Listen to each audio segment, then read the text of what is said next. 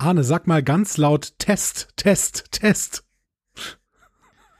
Test, Test, Test. Hier kommt mir wieder eine Energie wie aus Amids Grab entgegen. Meine Güte, das ist ja der Hammer, wirklich. Also, das ist unglaublich. Ach komm, komm, fang an. Geht's, geht's dir nicht gut, Anna? Geht's dir nicht gut? Wir haben es genau ein, einen halben Monat geschafft, dass wir alle mal nicht krank waren. Genau einen halben Monat im Jahr 2023. Und was ist jetzt? Hm? Was ist jetzt? Ja, das ist ungefähr der halbe Monat, den es auch äh, jetzt gerade keine Marvel-Produkte gegeben hat. Und jetzt kommt wieder Marvel ins Spiel. Ich sehe, eine, ich sehe einen Zusammenhang. Ich, ich glaube, Marvel macht dich krank. Aber gut, darüber können, darüber können wir gleich sprechen. Ich gehe mal ins Nein, nein, nein. Ihr hört einfach Marvel, eure Gebrauchsanweisung für das MCU.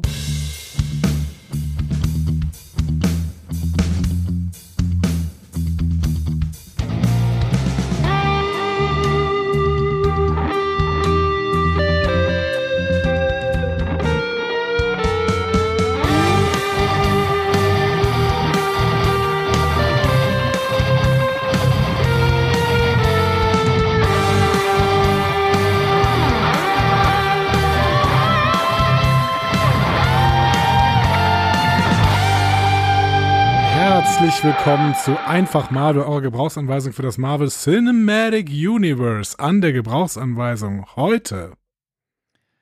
Aspirin-Komplex.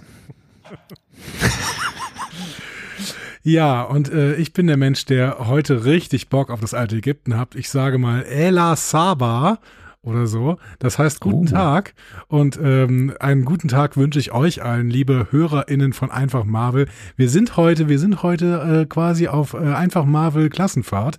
Diesmal nicht irgendwie äh, wie bei Spider-Man irgendwie in Europa unterwegs. Nein, wir betreten äh, zum zweiten Mal oder zum dritten Mal den afrikanischen Kontinent im MCU und ähm, werden uns äh, ein zweites Mal dem Mondkrieger widmen, äh, der da gerade ähm, alles verschoben hat, was es so an den Gestirnen, nennt man das so, weiß ich nicht, an, am, am, am Firmament äh, gegeben hat. So, Ich finde das, ich finde das gut, dass du so lang äh, moderierst, weil dann kann ich mich immer ausruhen zwischendurch. Das finde Ja. finde ich sehr, sehr, sehr, sehr schön. das ist heute Sehr meine schön. Aufgabe. Ich muss, Ja. nur, ich muss dir nur die äh, völlig relevanten Fragen stellen, sodass du ähm, das, äh, die Gebrauchsanweisung für das MCU liefern kannst. Arne, ähm, möchtest du noch Geplänkel machen oder äh, strengt dich das zu sehr an? Nein, das ist völlig in Ordnung. Aber es, sagst äh, du ich- bye, bye, Geplänkel? Nein, es ist okay. Ich hoffe, dass äh, ich hoffe tatsächlich, dass die Pharmaindustrie mich jetzt die nächsten ein bis zwei Stunden fit hält. Ähm, ich habe hier Tee stehen, ich habe hier Wasser stehen, ich habe vorher Medikamente genommen. Es gibt natürlich neben äh, Aspirin noch Ratiofarm und wie sie alle heißen. Ich, mir fällt jetzt auch wirklich kein anderer Hersteller ein, der noch irgendwelche komischen Sachen macht. Ähm, und ähm, das ist alles gut. Ich hoffe, meine Stimme klingt nicht so ganz nasal tief. Nö, nicht mehr als sonst. Alles gut. Das ist sehr nett von dir. Aber nun gut. Ja, ich freue mich sehr. Ich freue mich sehr auf diese äh, heutige Folge. Es ist ja so eine Art, wir haben spontan, ähm, und das, ist, das liegt weder an dir und Noten und wenig Zeit, noch liegt es an mir, an, an, an krank. Wir haben spontan entschieden, dass wir nur Folge 4 besprechen, weil ich habe dir geschrieben, ähm, wäre es nicht vielleicht, dass, dass du entscheiden sollst, nachdem du diese Folge geguckt hast, ob du Redebedarf hast. Ja, genau. Es ist, ein- so ein äh, Doppel, ähm, Doppelgrund quasi. Also einerseits hatte ich schon gewissen Redebedarf, wobei der sich noch eingeschränkt hat.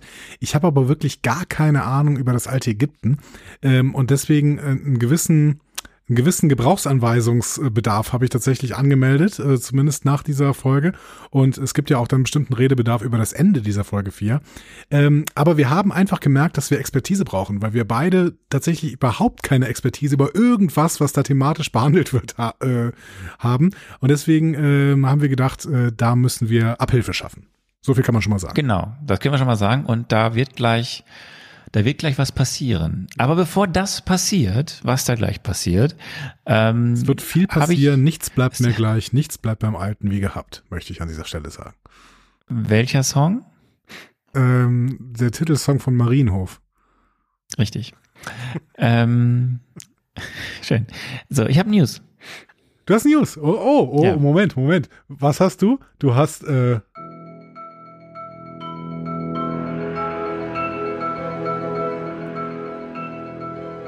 MCU News. Ich sollte Du, nicht du drüber siehst ja, oder?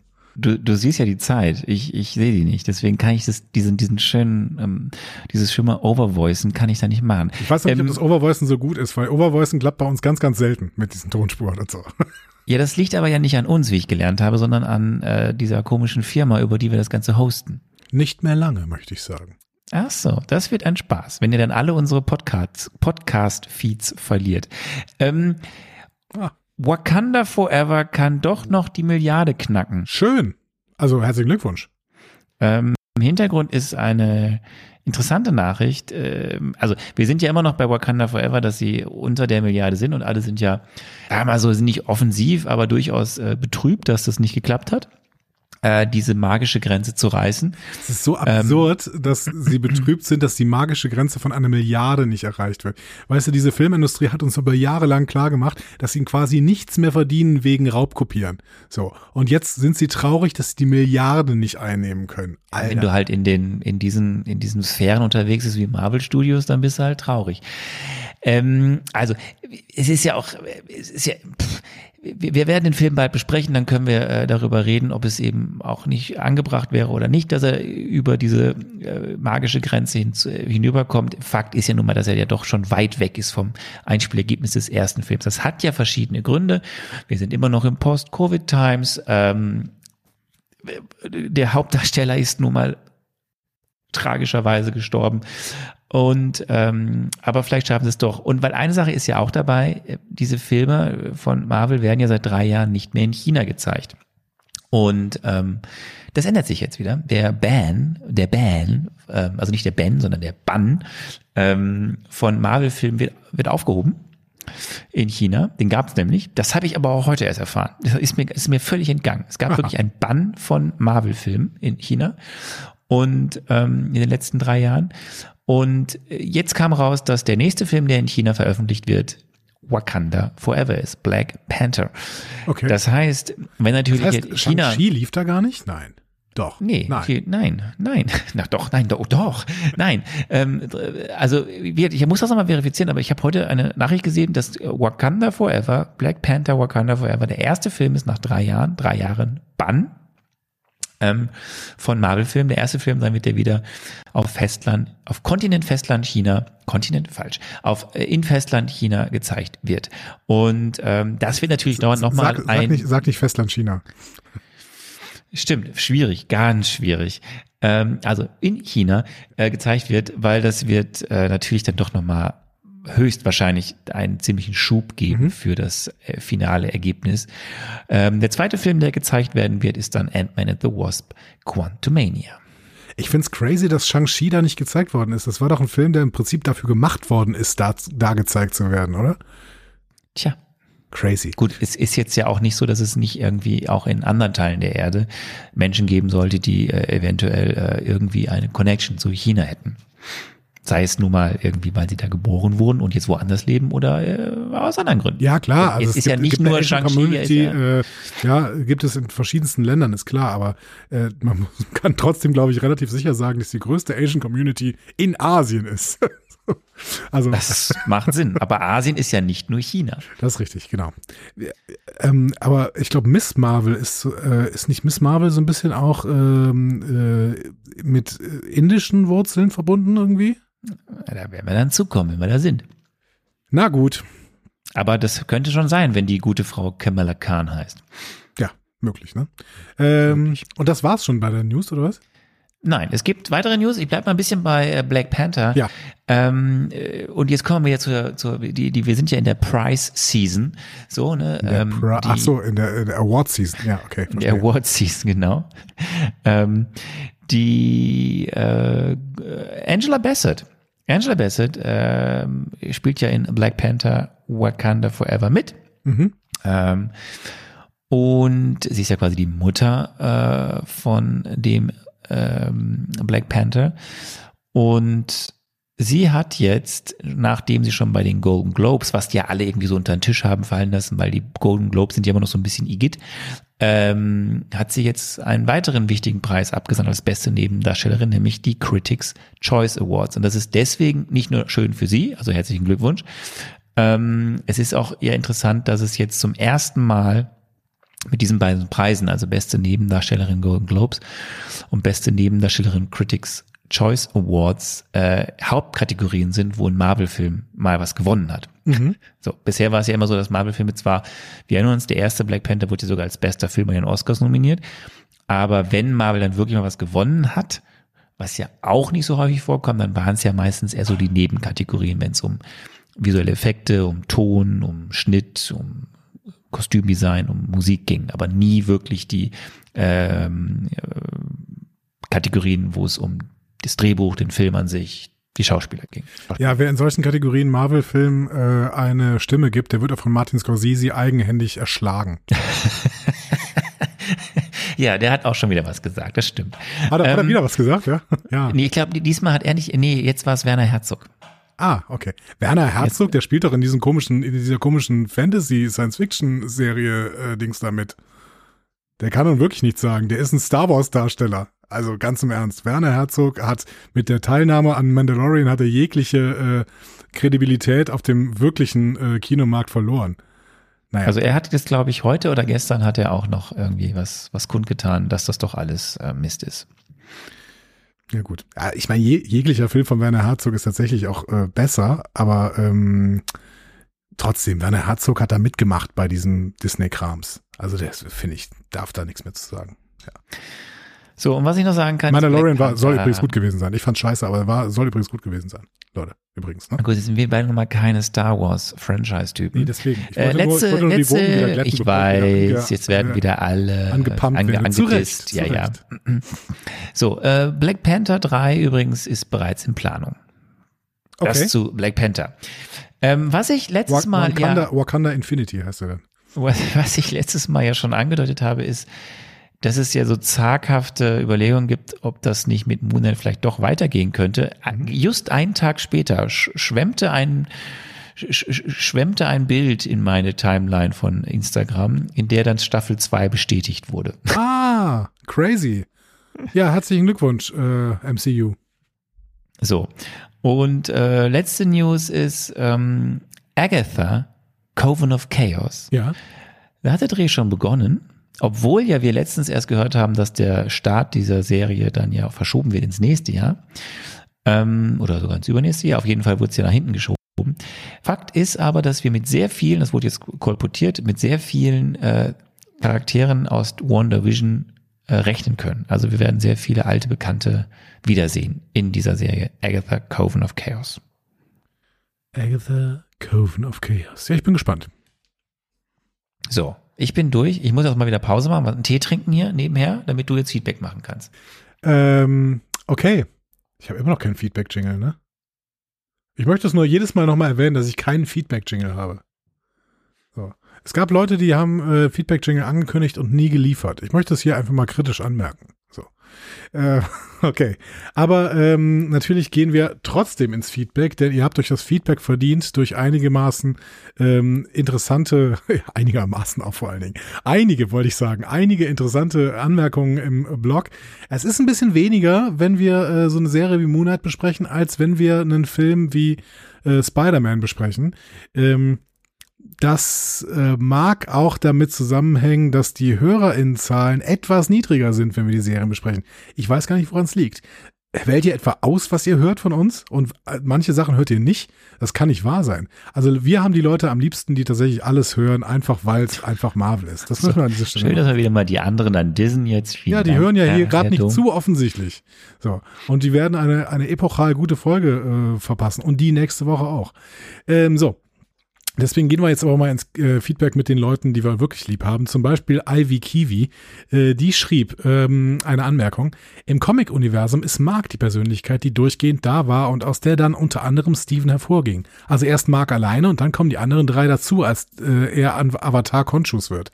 Ist das in der Serie jetzt auch so? Weil irgendwie kommt es mir bis jetzt so vor, vielleicht auch von den Machern gewollt, dass Steven die Hauptpersönlichkeit ist und Mark erst später dazu kam. Ähm, Arne, sollen wir das in dieser Folge schon auflösen? Weil ich, ich finde ja eigentlich, dass es jetzt in Folge 4 relativ deutlich wird, oder?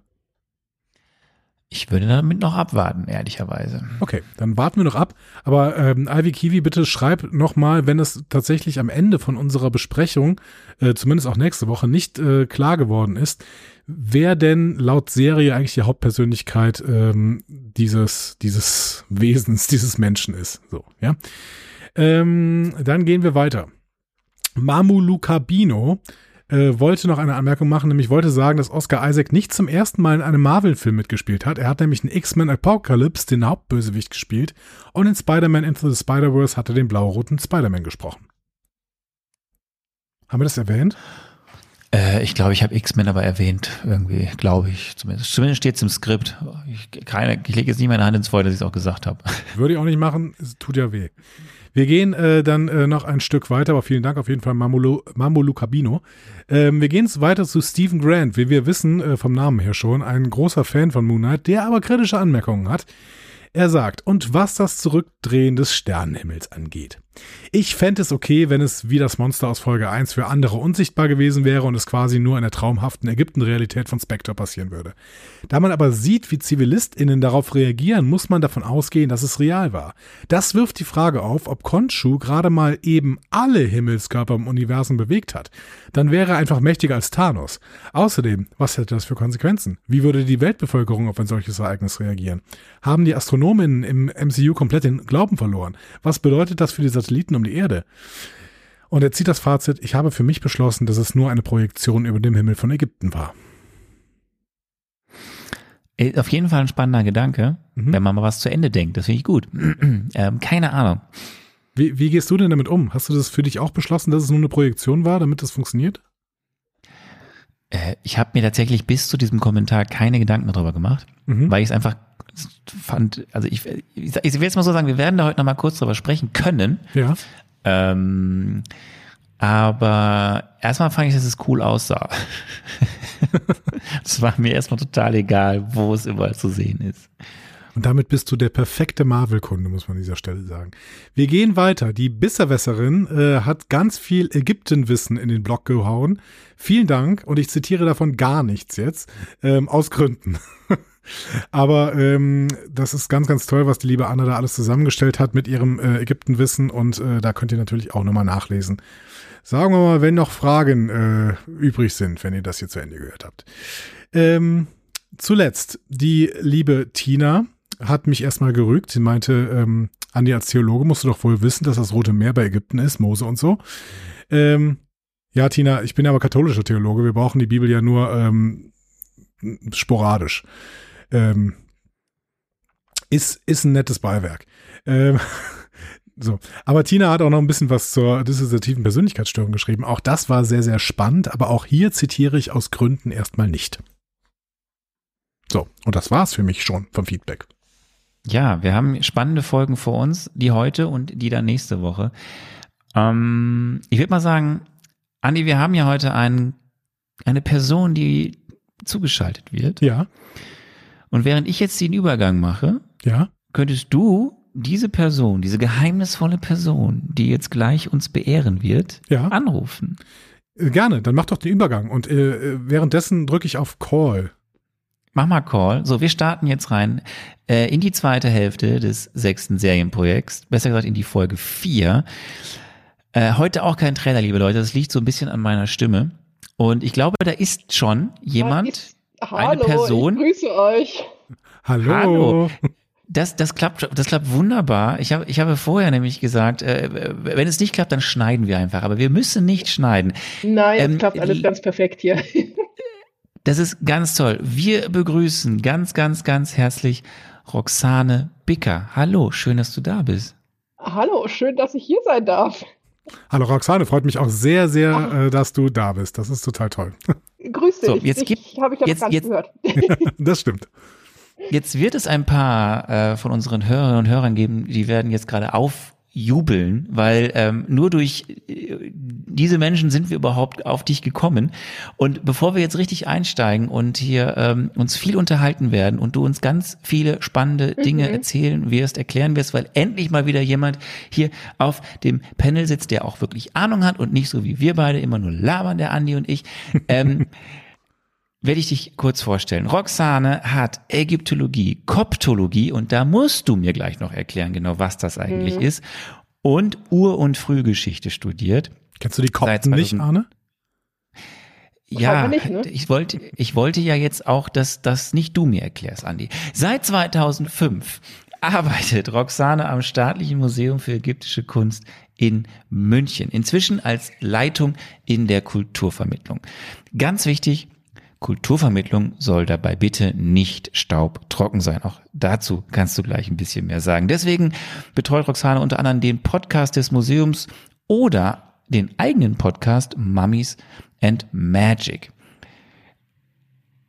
Bei dem Roxane, Entschuldigung, muss, ich habe gerade, muss scrollen währenddessen, bei dem Roxane mit einer Kollegin Altägypten in der Popkultur untersucht, was natürlich perfekt für uns heute passt, wenn wir hier über Moon Knight sprechen. Wer mehr über Roxane ich muss da, wissen Ich muss will, dabei kurz äh, unqualifiziert äh, dazwischen reden und sagen, Mummies and Magic, da wird Mummies mit M-U-M-M-I-E-S geschrieben. Ne? Also es geht nicht um, um äh, Mütter, sondern es geht um Mumien. Natürlich um Mumien, ganz klar.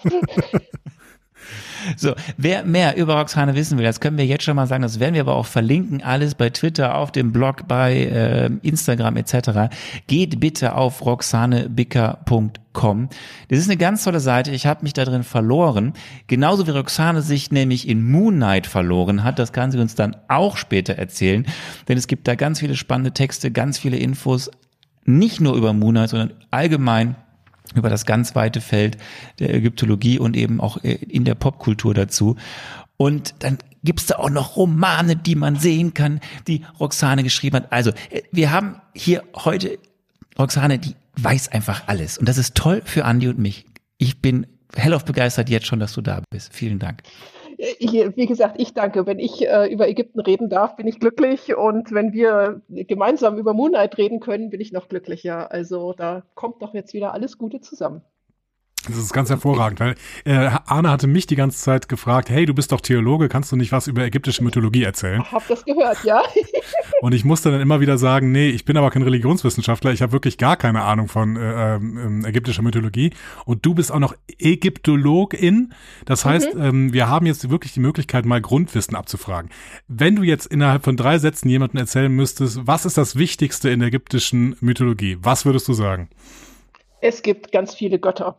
Satz 1. Ja. Diese Götter werden über 3000 Jahre verehrt. Satz 2. Ähm, Götter können miteinander verschmelzen und es ist alles furchtbar kompliziert. Okay. Reicht das? ja, das, das reicht, um äh, uns ähm, interessiert zurückzulassen. Und diese, dieses Interesse müssen wir jetzt irgendwie umsetzen und müssen versuchen, dir schnelle Fragen zu stellen. Also was heißt schnell? Wir haben ja genug Zeit, das ist ja ein Podcast. Wir, äh, dir äh, viele Fragen zu stellen, um irgendwann zu verstehen, was da eigentlich alles in Ägypten passiert ist, da bei Moonlight.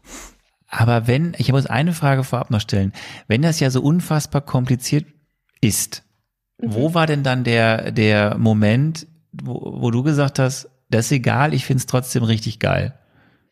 Das ist eigentlich, wie soll ich sagen, so auf dem, auf dem Weg passiert. Also normalerweise sagt man ja immer, oder höre ich von, von vielen FachkollegInnen, oh, Ägypten hat mich schon immer von klein auf fasziniert. Ich wollte schon immer Ägyptologie studieren. Ich bin da mehr so reingerutscht, habe gedacht, oh ja, Ägyptologie klingt irgendwie interessant und habe dann erst beim, beim Studium festgestellt, dass es so das ist, was mich irgendwie richtig gepackt hat. Und es sind halt einfach 3000 Jahre Geschichte, über die wir hier reden. Und das ist eine so unglaublich lange Zeit. Ich meine, wenn wir von uns aus heute 3000 Jahre zurückdenken, ähm, sind wir mitten im alten Ägypten. Das ist einfach eine Kultur, ein Zeitraum, den wir uns so überhaupt nicht vorstellen können. Und es gibt so viele faszinierende Dinge, die dort im alten Ägypten sich entwickelt haben, die dort das erste Mal passiert sind, auch in der Menschheitsgeschichte, äh, ist halt einfach toll und spannend. Und man lernt auch immer, auch ich lerne jetzt immer noch wieder dazu und entdecke auch immer noch wieder neue Sachen. Und es hat halt auch immer noch einen Bezug zu heute. Und das ist das ganz Spannende.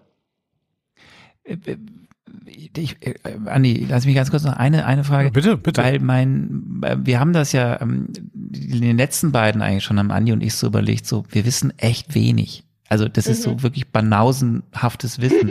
Und wir wissen, so man, also ich war selber noch nie in Ägypten, Andi, du warst ja auch noch nie da. Nee. Ähm, man, dann weiß man das, was man vielleicht entweder in irgendwelchen Reportagen gesehen hat über das Land, äh, so entweder eben historische Dokumentation oder eben aktuelle Nachrichtenthemen, die man dann eben so sieht, was meistens dann nicht die besten und schönsten Themen sind aus dem Land gerade. Aber ähm, das meiste, was man dann so mitbekommt, ist dann natürlich aus der Popkultur. Und das ist dann natürlich immer so die Frage, was davon ist richtig und nicht. Und deswegen, das ist so die erste Frage, die ich mal schon mal so, so um so einen kleinen Schlenker schon irgendwie hinzukriegen.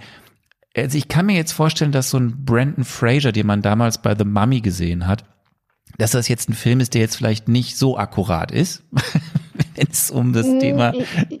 Die, die Sache ist, man muss halt immer genau hingucken. Ne? Also ich meine, natürlich ist halt vieles wirklich so Mummies, Magic, das übliche äh, Kämpfen, Archäologie, Götter. Äh, man trifft natürlich auf viele, viele Klischees, aber wenn man genau hinguckt, dann sieht man halt einfach doch, wo die richtigen Dinge sich auch in so einen Film wie Die Mumie ähm, reingemogelt haben. Ich meine, gut, von der Mumie, das ist ja nun einfach auch eine, eine Neuverfilmung von diesem alten Boris Karloff-Klassiker. Der Mhm. hat ja in sich selbst auch schon wiederum Geschichte. Und das ist halt spannend, wie viel da immer rezipiert und auch tradiert wird und wie viel man auch immer, immer wieder trifft. Ja, und ähm, grundsätzlich würdest du sagen, äh, wa- was würdest du jetzt spontan für einen Tipp geben? Du beschäftigst dich auch mit ähm, Ägyptologie und Popkultur, könnte man ja so sagen. Und ähm, wenn wir jetzt äh, spontan erstmal irgendetwas gucken müssten, um dann vielleicht so einen kleinen Eindruck in Richtung ägyptische Mythologie äh, äh, zu haben. Ist das die Mumie von Boris Karloff? Ist das Asterix äh, und Cleopatra? Oder worum geht? Was, was wäre deine Empfehlung? Ich, ich habe Also- eine Vermutung, dass es das nicht ist. Ja, um einen richtigen Eindruck äh, über die altägyptische Mythologie zu bekommen, geht ihr am besten in ein Museum und guckt euch keine Filme an, guckt keine Comics an, lest keine Bücher, geht nicht ins Kino, denn das sind halt echt immer nur zusammengeschusterte Fragmente, die man dort hat, die natürlich der Spannung wegen äh, ja zusammengesetzt worden sind. Die wirkliche Lernkurve beginnt halt erst dann, wenn man sich mit Ägypten schon auseinandergesetzt hat und auch in, in gewisser Art und Weise beurteilen kann, was man dort aufgegriffen und neu verarbeitet hat. Mhm. Und damit sind wir quasi schon mitten in der Frage, wie akkurat denn Moon Knight quasi einem Be- Museumsbesuch entsprechen würde. Ne? Du hast es, du hast die Frage schon implizit beantwortet, nicht so richtig. Ähm, Nicht so richtig, aber das, das ist das, was mich an Moon Knight so unglaublich gepackt hat. Äh, man sieht, ich bin ein wenig eskaliert äh, über, über Moon Knight, wenn man auf, auf meine Homepage guckt, weil dort einfach so viel drinsteckt und auch so viel gute Sachen drinstecken, wo man merkt, da hat sich wirklich jemand mit beschäftigt und hat sich damit auseinandergesetzt und hat es natürlich für eine Serie zusammengesetzt und auch abgewandelt. Aber da stecken so unglaublich viele gute Details drin. Das lässt einem das, das Ägyptologenherz dann doch irgendwie ein bisschen aufgehen. Ja, hervorragend. Und wovon das Herz voll ist, davon kann der Mund nicht schweigen. Das heißt, wir werden dich jetzt gleich nicht stoppen können, äh, möglichst Ja. viel äh, darüber äh, kl- klar zu machen. Ich glaube, Arne hat einen Plan, wie wir ungefähr vorgehen wollen, oder? Ich habe ich hab einen Plan. Ich muss aber, bevor wir diesen Plan jetzt durchschreiten, ich, eine, eine Sache noch, weil ich es jetzt gerade gesagt habe. Und ich glaube, ich bin vielleicht nicht der Einzige. Koptologie, das möchte ich noch klären. Die Koptologie. Ähm, die Koptologie ist im Prinzip die Fortsetzung der Ägyptologie. Wir haben in der Ägyptologie einen relativ fest definierten Zeitpunkt. Wir beginnen 3000 vor Christus mit der Gründung des altägyptischen Staates. Wir enden 30 vor Christus mit der Eroberung Ägyptens durch das Römische Reich. Octavian, spätere Kaiser Augustus, Kleopatra, die siebte, man kennt sie alle. Das ist unser festgelegter Zeitraum, in dem wir uns in der Ägyptologie bewegen. Aber natürlich hört die Geschichte damit nicht auf. Ägypten ist dann Teil des römischen Weltreiches. Es beginnt dann auch bald die Christianisierung. Und das ist das, womit sich die Koptologie beschäftigt. Die Koptologie beschäftigt sich also sozusagen mit dem frühchristlichen und spätantiken Ägypten und setzt die Ägyptologie ein wenig fort. Und bei uns war es einfach so, dass wir, ich habe in Göttingen studiert, das Institut für Ägyptologie und Koptologie waren. Ah, Das heißt, es war sowieso alles in einem Haus und da bot es sich an, beide Fächer gleichzeitig zu studieren. So aus Effizienzgründen. Es war jetzt Und natürlich so wieder bisschen denke ich mir, Ja. Das war jetzt Ja, natürlich auch so ein mir, bisschen hab der Grund. Mist studiert. Ja, du hast äh, Theaterfilm, Fernsehwissenschaften. Stell dein Licht mal nicht unter den Scheffel. Also, äh, ich, das war so ein bisschen der Grund, warum ich ähm, den Begriff Koptologie so ein bisschen Eben kannte. aus der Theologie, die Kopt eine koptische Kirche, orthodoxe Kirche, das sollte dir auch schon begegnet sein, ja. Genau, tatsächlich. Ähm, ich hätte sie jetzt eher sogar nach Äthiopien gepackt, aber wahrscheinlich ist es der gesamte Bereich, in dem man äh, die Koptologie äh, wahrscheinlich auch anwenden könnte, beziehungsweise. Ja, also die, die, die Kopten sind in der Tat schon eher in Ägypten selbst. Also die, die ganzen weiter südlich befindlichen christlichen Königreiche, die man hatte, ist dann nochmal ein Sonderfall, fällt Mhm. nicht so direkt unter die Koptologie, sondern das ist schon wirklich der Bereich Ägypten. Ah ja, okay. Sehr, sehr gut. So, der, der, der Plan. Wir werden jetzt ein bisschen noch weiter, ähm, bevor wir in die Folge 4 einsteigen, ähm, ein paar übergeordnete Themen mit dir besprechen, Roxane.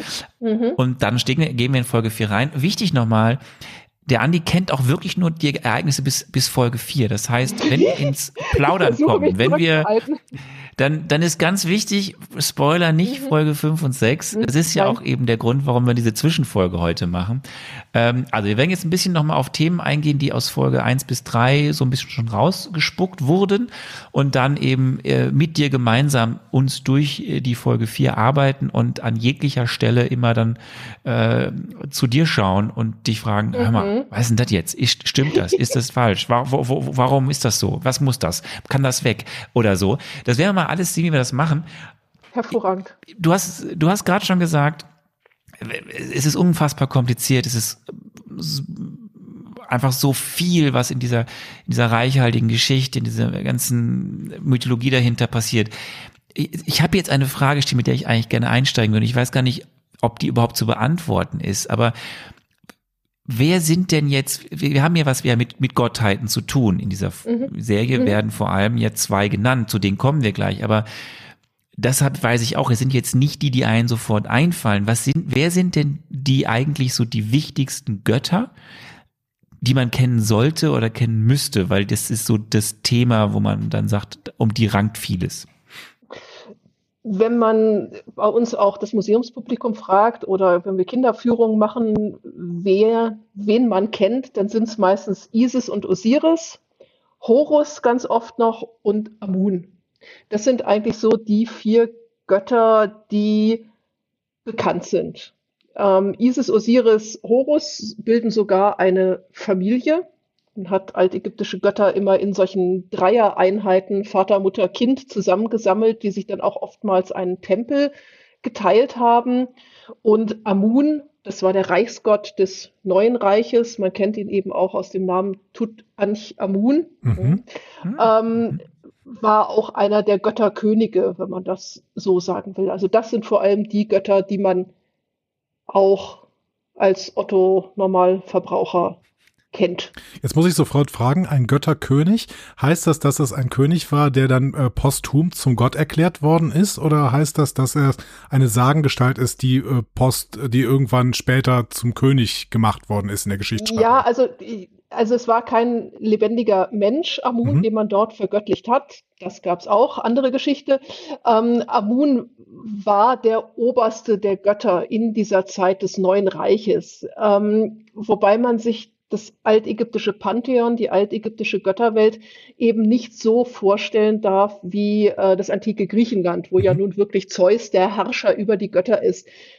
Das haben wir so in Ägypten nicht, wobei immer im Hinterkopf zu bedenken ist, wenn wir über die altägyptische Mythologie, über die altägyptische Götterwelt sprechen, dann sprechen wir über 3000 Jahre Geschichte, Mhm. der man an diese Götter geglaubt hat. Und wenn man sich anschaut, was bei uns sich religionsgeschichtlich in den letzten 3000 Jahren getan hat, dann kann man sich vorstellen, dass natürlich es auch im alten Ägypten sich so ein bisschen auf und ab bewegt hat, wobei wir trotzdem eine erstaunliche Konsistenz haben. Das heißt, jemanden wie Isis und Osiris kannte man 3000 vor Christus, kannte man auch noch zu Kleopatras Zeiten und hat man verehrt.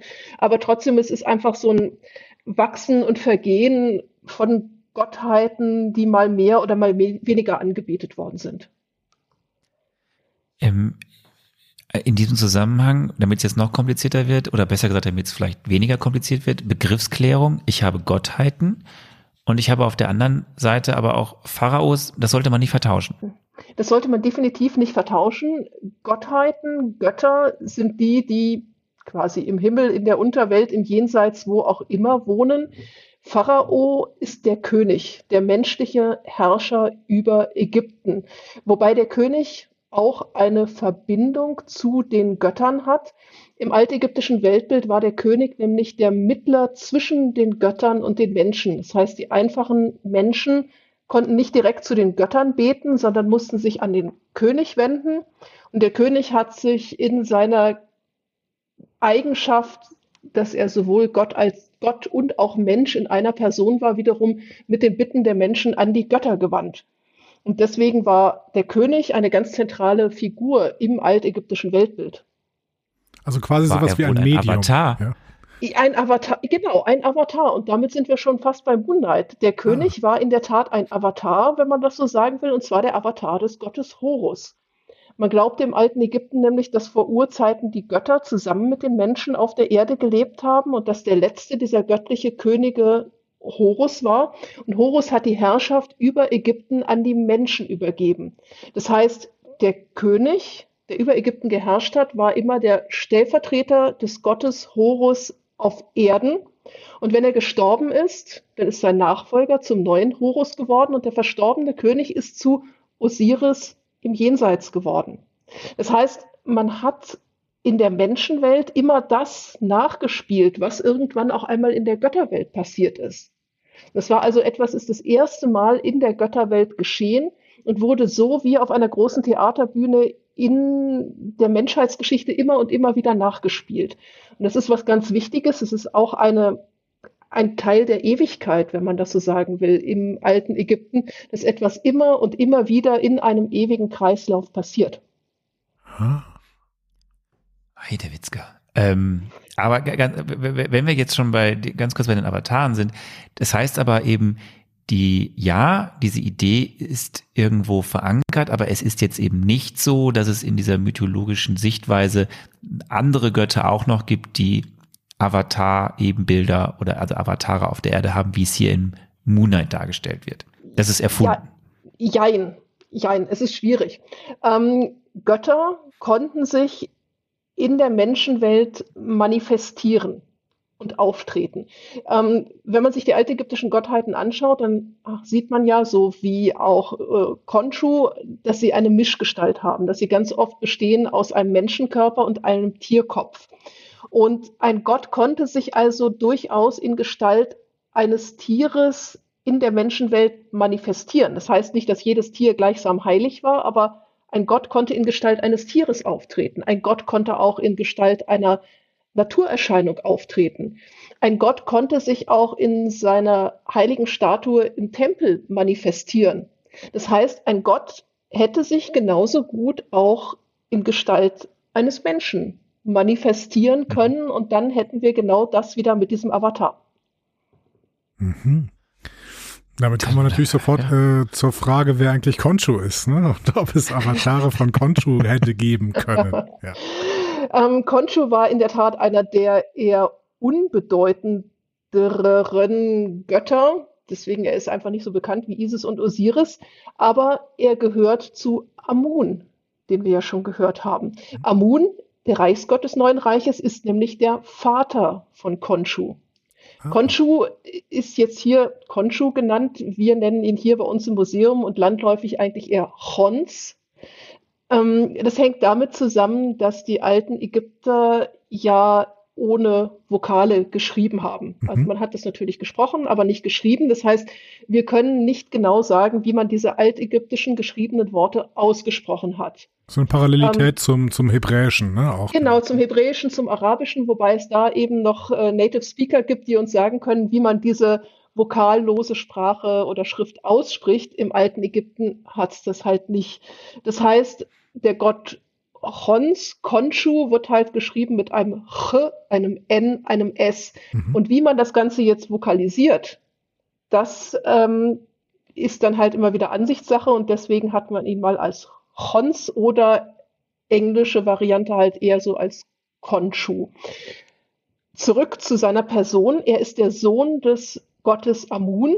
Ja. Seine Mutter ist die Göttin Mut und die drei, Amun, Mut und Chons, haben sich auch einen Tempel geteilt und zwar ist es der ganz große bekannte Tempel in Karnak bei Theben. Dort befindet sich also auch ein Tempel des Chons, Konshu. Ich muss mich immer äh, hier Ja, wieder ja. umgewöhnen. ähm, das heißt, von daher ist er natürlich schon bekannt. Und Konshu war ein Mondgott. Er war auch ein Kriegsgott. Spannend ist, dass er im alten Ägypten oftmals in Gestalt eines Kindes auftritt, weil er eben der Sohn, der Kindgott von Amun und Mut ist. Aha. Das heißt, diese Darstellung, wie er in der Serie auftritt, ist allerhöchst ungewöhnlich und auch höchst unägyptisch. Ähm, jetzt nur kurze Zwischenfrage. Wir waren, wir haben ja eben gesagt, wir waren beide noch nicht in Ägypten. Ähm, Mhm. In Theben sind ja, glaube ich, relativ viele Tempel auch noch erhalten und man kann sie Mhm, sehen. genau. Könnte man auch diesen, diesen Chons-Tempel dann da sehen? Genau. Also der große Tempel von Karnak, äh, an dem wurde über hunderte von Jahren gebaut, das gesamte neue Reich. Jeder König hat immer seinen Teil zu diesem Tempel beigetragen. Und im großen Tempel von Karnak gibt es eben den großen Amun-Tempel, es gibt einen Mut-Tempel und es gibt auch einen eigenen Hons-Konshu-Tempel, den man heute noch besuchen kann. Spannend. Bist du schon mal in Ägypten da gewesen? Wahrscheinlich ja. Ne? In, äh, nee, also in Theben selbst bin ich noch nicht gewesen. Okay. Ich war weiter südlich. Ich bin wahrscheinlich eine der wenigen Personen in der Ägyptologie, die auch nicht ständig in Ägypten sind. Ich habe mich in meiner Arbeit immer mehr auf den Museumsbereich äh, beschränkt und nicht so sehr auf Ausgrabungen und Ägyptenreisen. Ja gut, das ist dann auch klimafreundlicher. Kann man mal Ja, glauben. definitiv. In heutiger Zeit auf jeden Fall. Sehr schön. Jetzt hast du gerade gesagt, Konshu, Kriegsgott. Mhm. Ähm, jetzt hier die Darstellung in der Serie. Es heißt ja immer so, wenn dann Mark über Konshu redet, ähm, dass er quasi, oder auch wenn, wenn Harrow über Konshu redet, dass quasi Konshu oder in diesem Sinne Moon Knight dann ähm, den bösen, ich sag's mal so, einfach den bösen den Chaos machen will. So, ist, ist, ist, ist das etwas, was die, was sich da deckt, oder ist das einfach auch dazu erfunden? Nee, das deckt, Also- sich, das deckt sich schon ganz gut. Also im altägyptischen Weltbild ähm, war es so, dass Ägypten die Ordnung repräsentiert hat und alles, was außerhalb Ägyptens war, was das Fremdland war, das war das Chaos. Und eine zentrale Aufgabe des altägyptischen Königs war es, die Ordnung, die Weltordnung zu bewahren, indem er die Feinde Ägyptens bekämpft. Und an seiner Seite standen dann eben die Kriegsgötter. Es gab nicht nur Konshu als Kriegsgott, es gab beispielsweise auch die löwenköpfige Göttin Sachmet als Kriegsgöttin und auch noch ein paar andere. Das heißt, es war also schon dann auch die zentrale Aufgabe der Götter, für Ordnung zu sorgen, indem sie das Böse, das Fremde, das andere, nicht-ägyptische bekämpfen. Amit. So, um mal den anderen Haupt, Hauptgott dort mal unterzubringen. So, wir haben jetzt Konshu, äh, der dann in seiner Inkarnation des Moon Knights, Mhm. des Steven, des, des Mark irgendwie da auftaucht. Was ist mit, mit Amit? Der, äh, wo steht der in diesem ganzen Pantheon? Also zunächst, Amit ist eine Sie, es ist eine Göttin, ganz wichtig. Ähm, Amit ist die große Totenfresserin und besteht aus drei Tieren. Sie hat den Kopf eines Krokodils, das Vorderteil eines Löwen und das Hinterteil eines Krokodils. Man, äh, das Hinterteil ist Nilpferd, Entschuldigung. Krokodil, Löwe, Nilpferd. Ähm, wenn man sich in der ersten Folge den Museumsshop ganz genau angeguckt hat, dann trägt Steve dort einen Karton mit Plüschamits äh, durch die Gegend und die sind so süß und ich will sie haben und ich habe sie bisher noch nirgendwo gefunden. Ähm, wenn jemand eine Plüschamit findet, bitte mir Bescheid sagen. Ähm, also Amit ist eigentlich eine sehr, sehr gefährliche Göttin. Man glaubte im alten Ägypten an ein Leben nach dem Tod. Ähm, und um ins Jenseits, ins Paradies einzugehen, musste man zunächst einmal beweisen bei einem Jenseitsgericht, dass man ein gutes Leben geführt hat. Und da wurde die Seele, das Herz eines Verstorbenen aufgewogen Ähm, und der Verstorbene wurde befragt, wie er denn sein Leben geführt hat. Und wenn er ein gutes Leben geführt hat, durfte er ins Jenseits eingehen. Und wenn er ein schlechtes Leben geführt hat, dann gab es kein Weiterleben im Jenseits mehr für ihn und Amit kam zum Zug und hätte nämlich dann das Herz und den Verstorbenen selbst verschlungen. Und äh, Amit taucht immer auf bei Darstellungen dieses Jenseitsgerichtes. Sie ist also so die ultimative Drohung, kann man sagen. Die Drohung für die Bösen, für die Sünder. Was passiert, wenn man kein anständiges Leben führt? Und sie ist zusammengesetzt aus den drei gefährlichsten Tieren im alten Ägypten. Das waren eben Löwe, Krokodil und Nilpferd.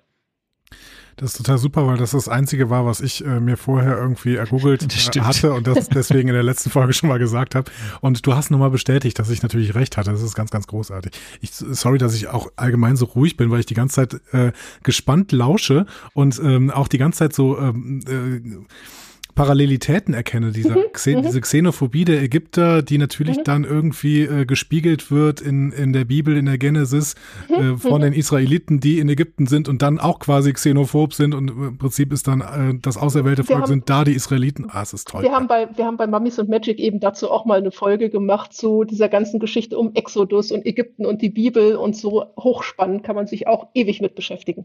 Ja, ja total spannend. Deswegen, ähm, ich, ich lausche weiterhin gespannt. Ähm, das ist diese, das, dann ist diese Drohung, dass äh, Amit freigelassen wird, die in Moon Knight mehrfach ausgesprochen wird, ja dann auch eine tatsächliche Drohung, die das alte Ägypten äh, auch ernst genommen hätte. Kann man das so sagen? Nein, weil Amit im Diesseits überhaupt nichts zu tun hätte. Das heißt, Amit war also wirklich eine Gott, es war noch nicht mal eine Gottheit. Es ist, Amit ist ja eher so was wie eine. So ein Monster. Eine Jenseits, eine Jenseitsdämonin, kann man vielleicht mhm. sagen. Und sie hatte wirklich nur ihre Aufgabe, dort beim Totengericht drohen zu sitzen und äh, aufzupassen, dass niemand irgendwie etwas Böses tut, beziehungsweise die bösen Menschen aufzufressen. Das heißt, von Amit selbst ging überhaupt keine Gefahr aus. Die war nicht per se böse, die hat nichts Böses getan und äh, nichts gedroht und hätte im Diesseits überhaupt nichts anfangen können. Das heißt, war quasi sowas wie der Müllschlucker, ja? Also in dem ja, Moment. Genau, okay. genau. Äh, wobei allerdings natürlich man für das Jenseitsgericht schon vorgesorgt hat, dass man, auch wenn man kein ganz so perfektes Leben geführt hat, trotzdem an diesem Gericht vorbeikommt, um ins Jenseits einzugehen. Das heißt, Amit hatte effektiv keine Aufgabe, wirklich außer drohend dazusitzen. Denn mhm. im Idealfall hat sie nie ein böses Herz zu fressen gekriegt. Und man hat dafür damit gesorgt, vielleicht auch durch Grabbeigaben, die dann später von Grabräubern genau. aus, den, aus den Pyramiden geholt worden sind. Mhm, mh, mhm. okay. Das heißt also, dass wenn der Harrow mit seiner Waage rumrennt äh, in den ersten Folgen äh, und quasi äh, schon vorab richtet, bevor mhm. überhaupt jemand etwas Böses tut, das ist sehr frei erfunden. Jein. Oder frei also, da, interpretiert. Da, ja, da ist, da ist vieles zusammengeworfen, weil es ist eben nicht Amit, die mit dieser Waage etwas zu tun hat, sondern diese Waage steht unter Aufsicht von Horus und Anubis, das sind die beiden Wägemeister. Sie steht unter Aufsicht des Jenseitsherrschers Osiris, der der oberste Richter bei diesem Gerichtsverfahren ist. Und äh, sie steht in Zusammenhang mit der Göttin Ma'at. Und Ma'at war die Verkörperung der Wahrheit und der Gerechtigkeit.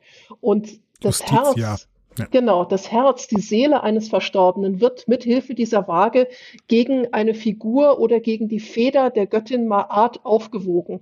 Das heißt also, wenn Harrow wiegt und die äh, Menschen einteilt, dann arbeitet er eigentlich für Maat, aber nicht für Amit.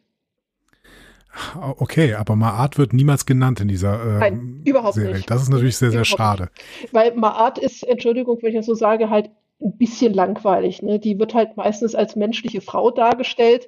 Ab und an hat man sie mal, dass sie mit einer Feder auf dem Kopf oder eine Feder anstelle des Kopfes gezeigt wird das wirkt halt nicht. Und Amit ist halt einfach ein Knaller. Ne? Ja, aber man könnte ja trotzdem mit einer Art-Darstellung auch die zweite Staffel von Moonlight dann eventuell was ein bisschen. Ja, da Ähm. ist ja viel Potenzial, was man hat. Aber du hast eben was gesagt, du hast Ähm. nämlich gesagt, Entschuldigung Anna, aber du hast von äh, Osiris als Vorsteher des Gerichts gesprochen und damit sind wir natürlich wieder in einer anderen Szene, nämlich aus in der Szene äh, in Staffel 3, wo Osiris ja auch ein Vorsteher quasi eines einer Gerichtsverhandlung war, nämlich an dieser Stelle der äh, Anne, sag's mal. Ja, nicht Enneade. Das Was war ja nicht dann nicht die Enneade? Ja, doch, das war doch, das die war Enneade? Aber da das war, ja- es die waren ja Enneade. nur, es waren ja nur fünf. Ja, ja, eben, Oder eben. Das ist ja das Spannende. Es sind ja viele Throne dort leer geblieben. Also dieses, dieses Gerichtsverfahren in der Pyramide, also, Entschuldigung, in der Pyramide. Das, i- das ist ein Punkt, wo ich grundsätzlich bei solchen Sachen immer sterbe, weil die Pyramide ist nicht hohl. Es sind keine Labyrinthe dort drin. äh, die Pyramide besteht fast nur aus Stein und hat mit diesem Göttergericht bitte überhaupt nichts zu tun. Die Pyramide war das Grabmal eines Königs. Punkt. Wenn sich diese Götter zu einem Gerichtsverfahren, whatever, zusammengefunden hätten, dann hätten sie dies in einem Tempel getan. Ja, ich weiß, Pyramiden sind halt ägyptisch, Tempel sind nicht ganz so schön ägyptisch, aber huh, da fange ich dann wieder an zu schnapfatmen. Aber in der Tat, das war die Enneade, die sich dort getroffen hat. Und das sind einige Punkte, die für mich in der Serie noch ungeklärt sind, weil es sind dort nicht alle Personen aufgetreten. Wir haben die Gruppe gehabt, wir haben Horus gehabt, wir haben Osiris gehabt, wir haben Hathor auf jeden Fall gehabt. Äh, wen haben wir noch gehabt? Auch diese Frau, ne? Ja, ja, also das, die eine, die mit Steven gesprochen hat, das war äh, dieser Hathor. Nee, es war Mark, mit dem sie gesprochen hat. Mm, Also es ist ein Teil der Enneade, aber eben nicht alle. Zumal Hathor eigentlich offiziell gar nicht zu der Enneade dazugehört.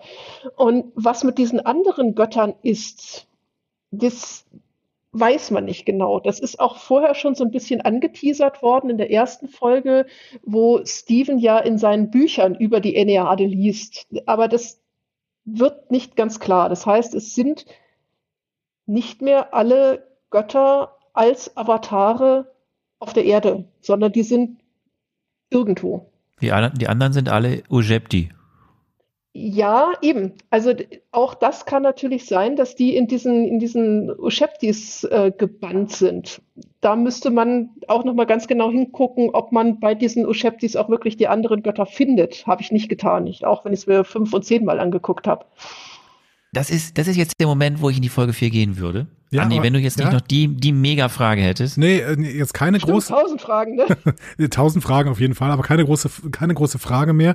Eher wieder den Versuch, irgendwie eine Parallelität aufzumachen oder, was ja mein Hauptjob in diesem Podcast ist, äh, wild rumzuspekulieren. Eventuell können wir ja auch noch irgendwann mal eine, eine Meta-Erzählung über die ägyptische Götterwelt äh, haben, weil wir wissen ja jetzt gerade auch gar nicht, wo die herkommen, wie die entstanden sind oder was auch immer.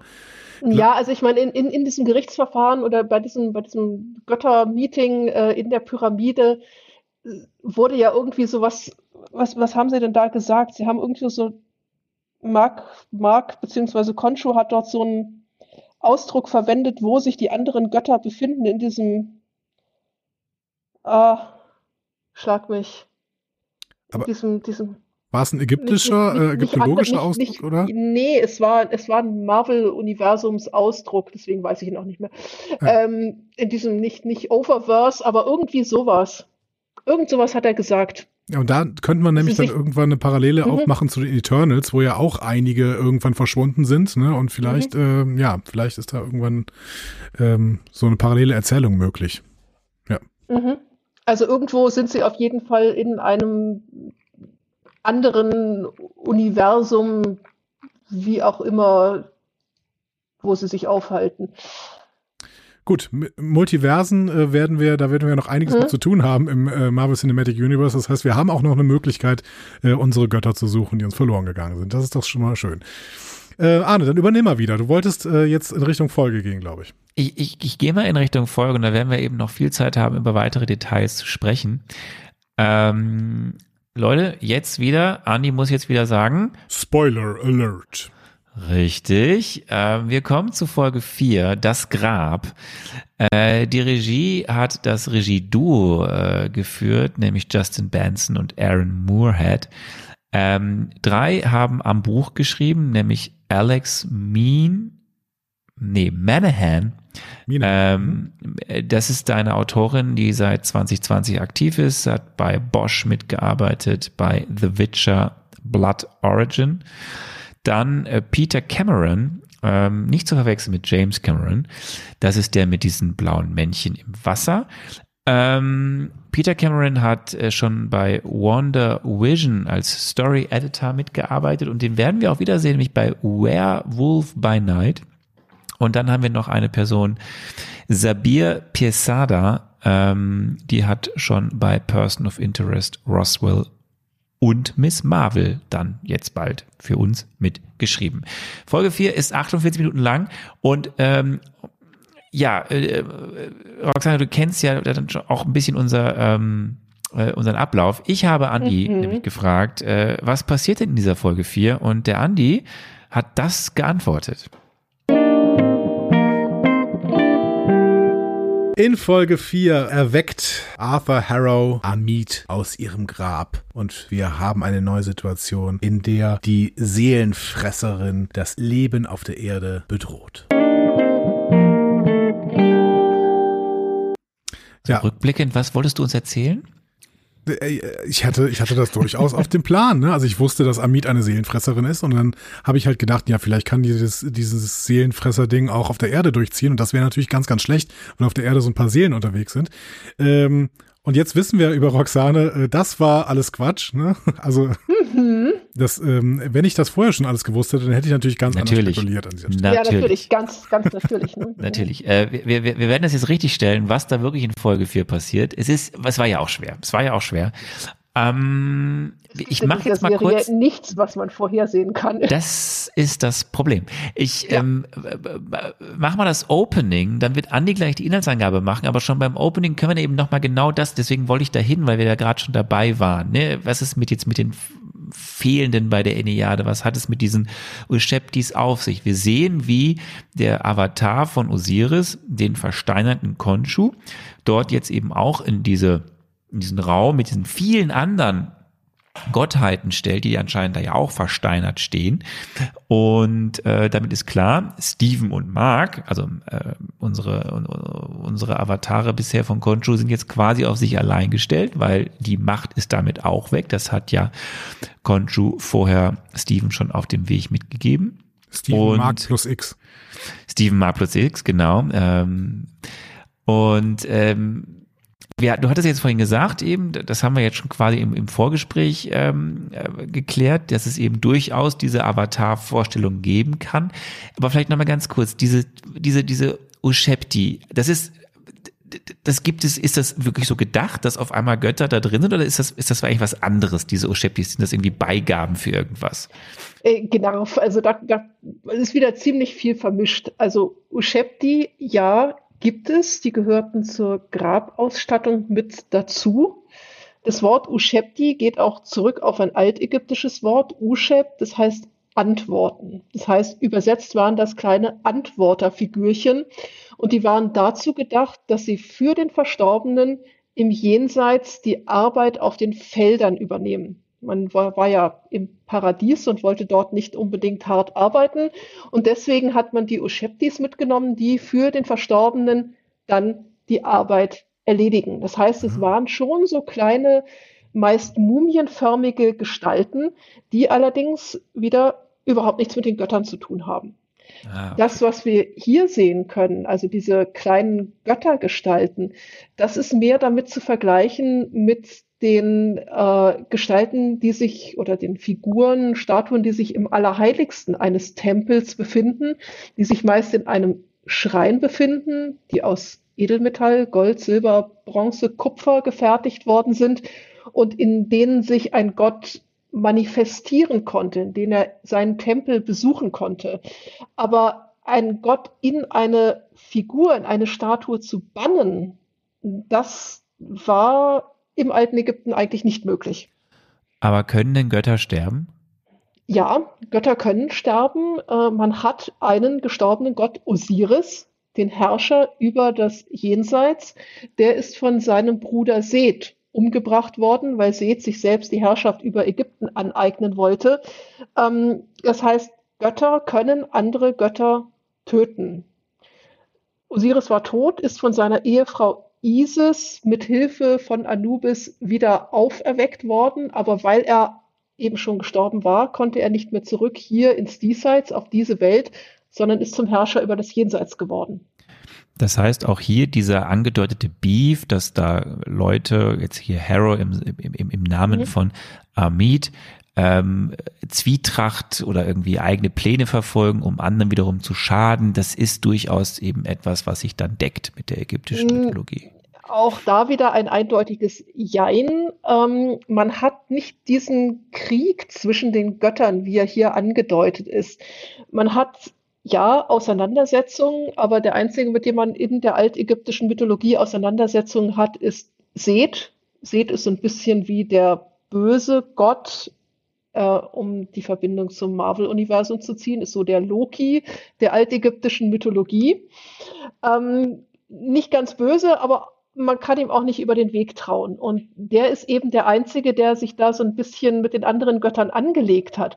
Ansonsten arbeiten die eigentlich schon alle ganz gut zusammen. Das heißt also so diese, diesen Machtkampf, wie wir ihn hier gezeigt haben, die eine Fraktion gegen die andere, das ist nicht so das, wie wir das aus der altägyptischen Mythologie kennen.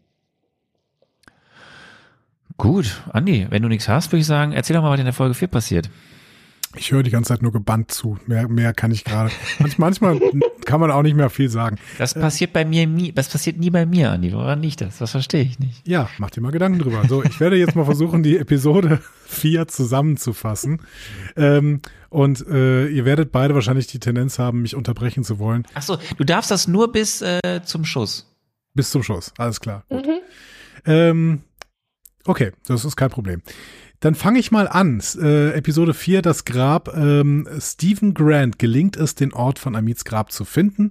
Konshu und die Kräfte des Moonlights scheinen dabei, dabei draufzugehen. Äh, Layla schaltet noch ein paar Amit-Jünger aus und nachdem Stephen aufgewacht ist, setzen beide ihre Reise durch die Wüste fort. Stephen erzählt Layla, dass er und Max Spector eine Abmachung hatten, dass Spector aus seinem Leben verschwindet, wenn sie mit Amit fertig sind. Dabei flirten die beiden schon so ein bisschen. Ähm, was ähm, Mark auch gar nicht toll findet.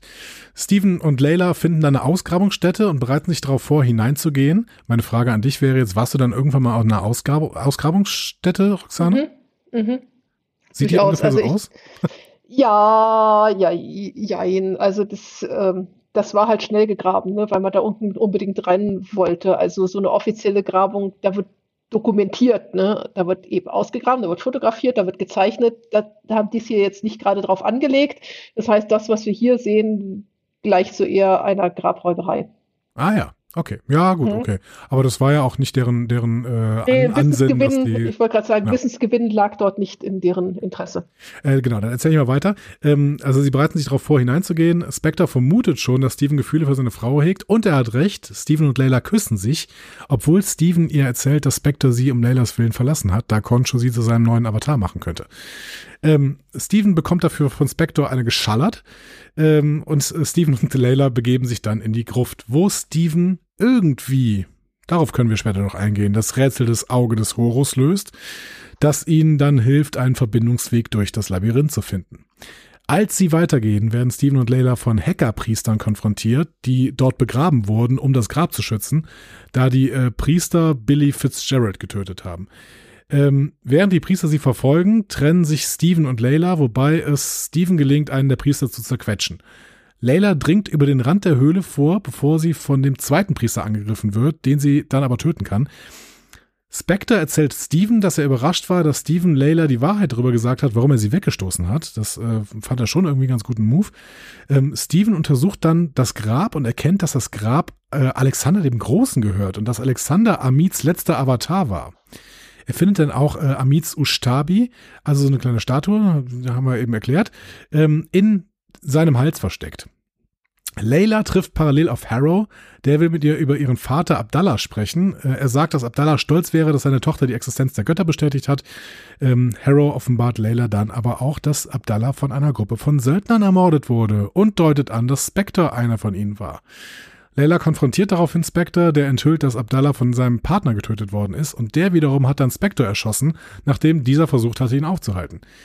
Nachdem er von äh, Concho gerettet wurde, wollte sich Spectre dann bei Layla entschuldigen und Layla erkennt daran, dass Spectres Zusammensein mit ihr nur äh, sein schlechtes Gewissen war. Harrow und seine Jünger betreten daraufhin die Kammer. Während Layla sich versteckt, äh, greift Spectre die Jünger an, um ihr etwas Zeit zu verschaffen. Ähm, Harrow, Harrow erklärt Spectre, dass er ohne Concho jetzt ein freier Mann sei. Mag ist aber immer noch entschlossen, Harrow daran zu hindern, Amit zurückzubringen, unabhängig von Concho. Spector wehrt sich also gegen die Jünger, doch dann schießt Harrow Spector mitten ins Herz. Layla sieht entsetzt zu und Harrow erklärt feierlich, dass er Spector nicht retten kann, wenn er sich nicht selbst retten möchte. Und dann erschießt er ihn ein zweites Mal und der Körper fällt ins Wasser. Richtig. Und dann nach und nach später weiter. Es gibt jetzt eh schon viel zu besprechen. Ähm, Ja, äh, so, wir sind ja in der Folge, die eine, eine grobe Mischung ist aus äh, Indiana Jones, ähm, äh, Tomb Raider und später auch noch einer Flug übers Kokosnest. Wir bleiben jetzt mal bei Indiana Jones und Tomb Raider. Ähm, wir sind, nachdem dann ähm, die Schergen da in der Wüste irgendwie äh, ausgeschaltet wurden durch diese Leuchtfeuer, sind wir eben an dieser Grabungsstätte oder der Plünderungsgrabungsstätte. Ähm, was ich ganz nett fand, hier fangen ja die Zwiegespräche an, nochmal zwischen Steven und Mark. Und das wollte ich dich noch fragen, Roxane.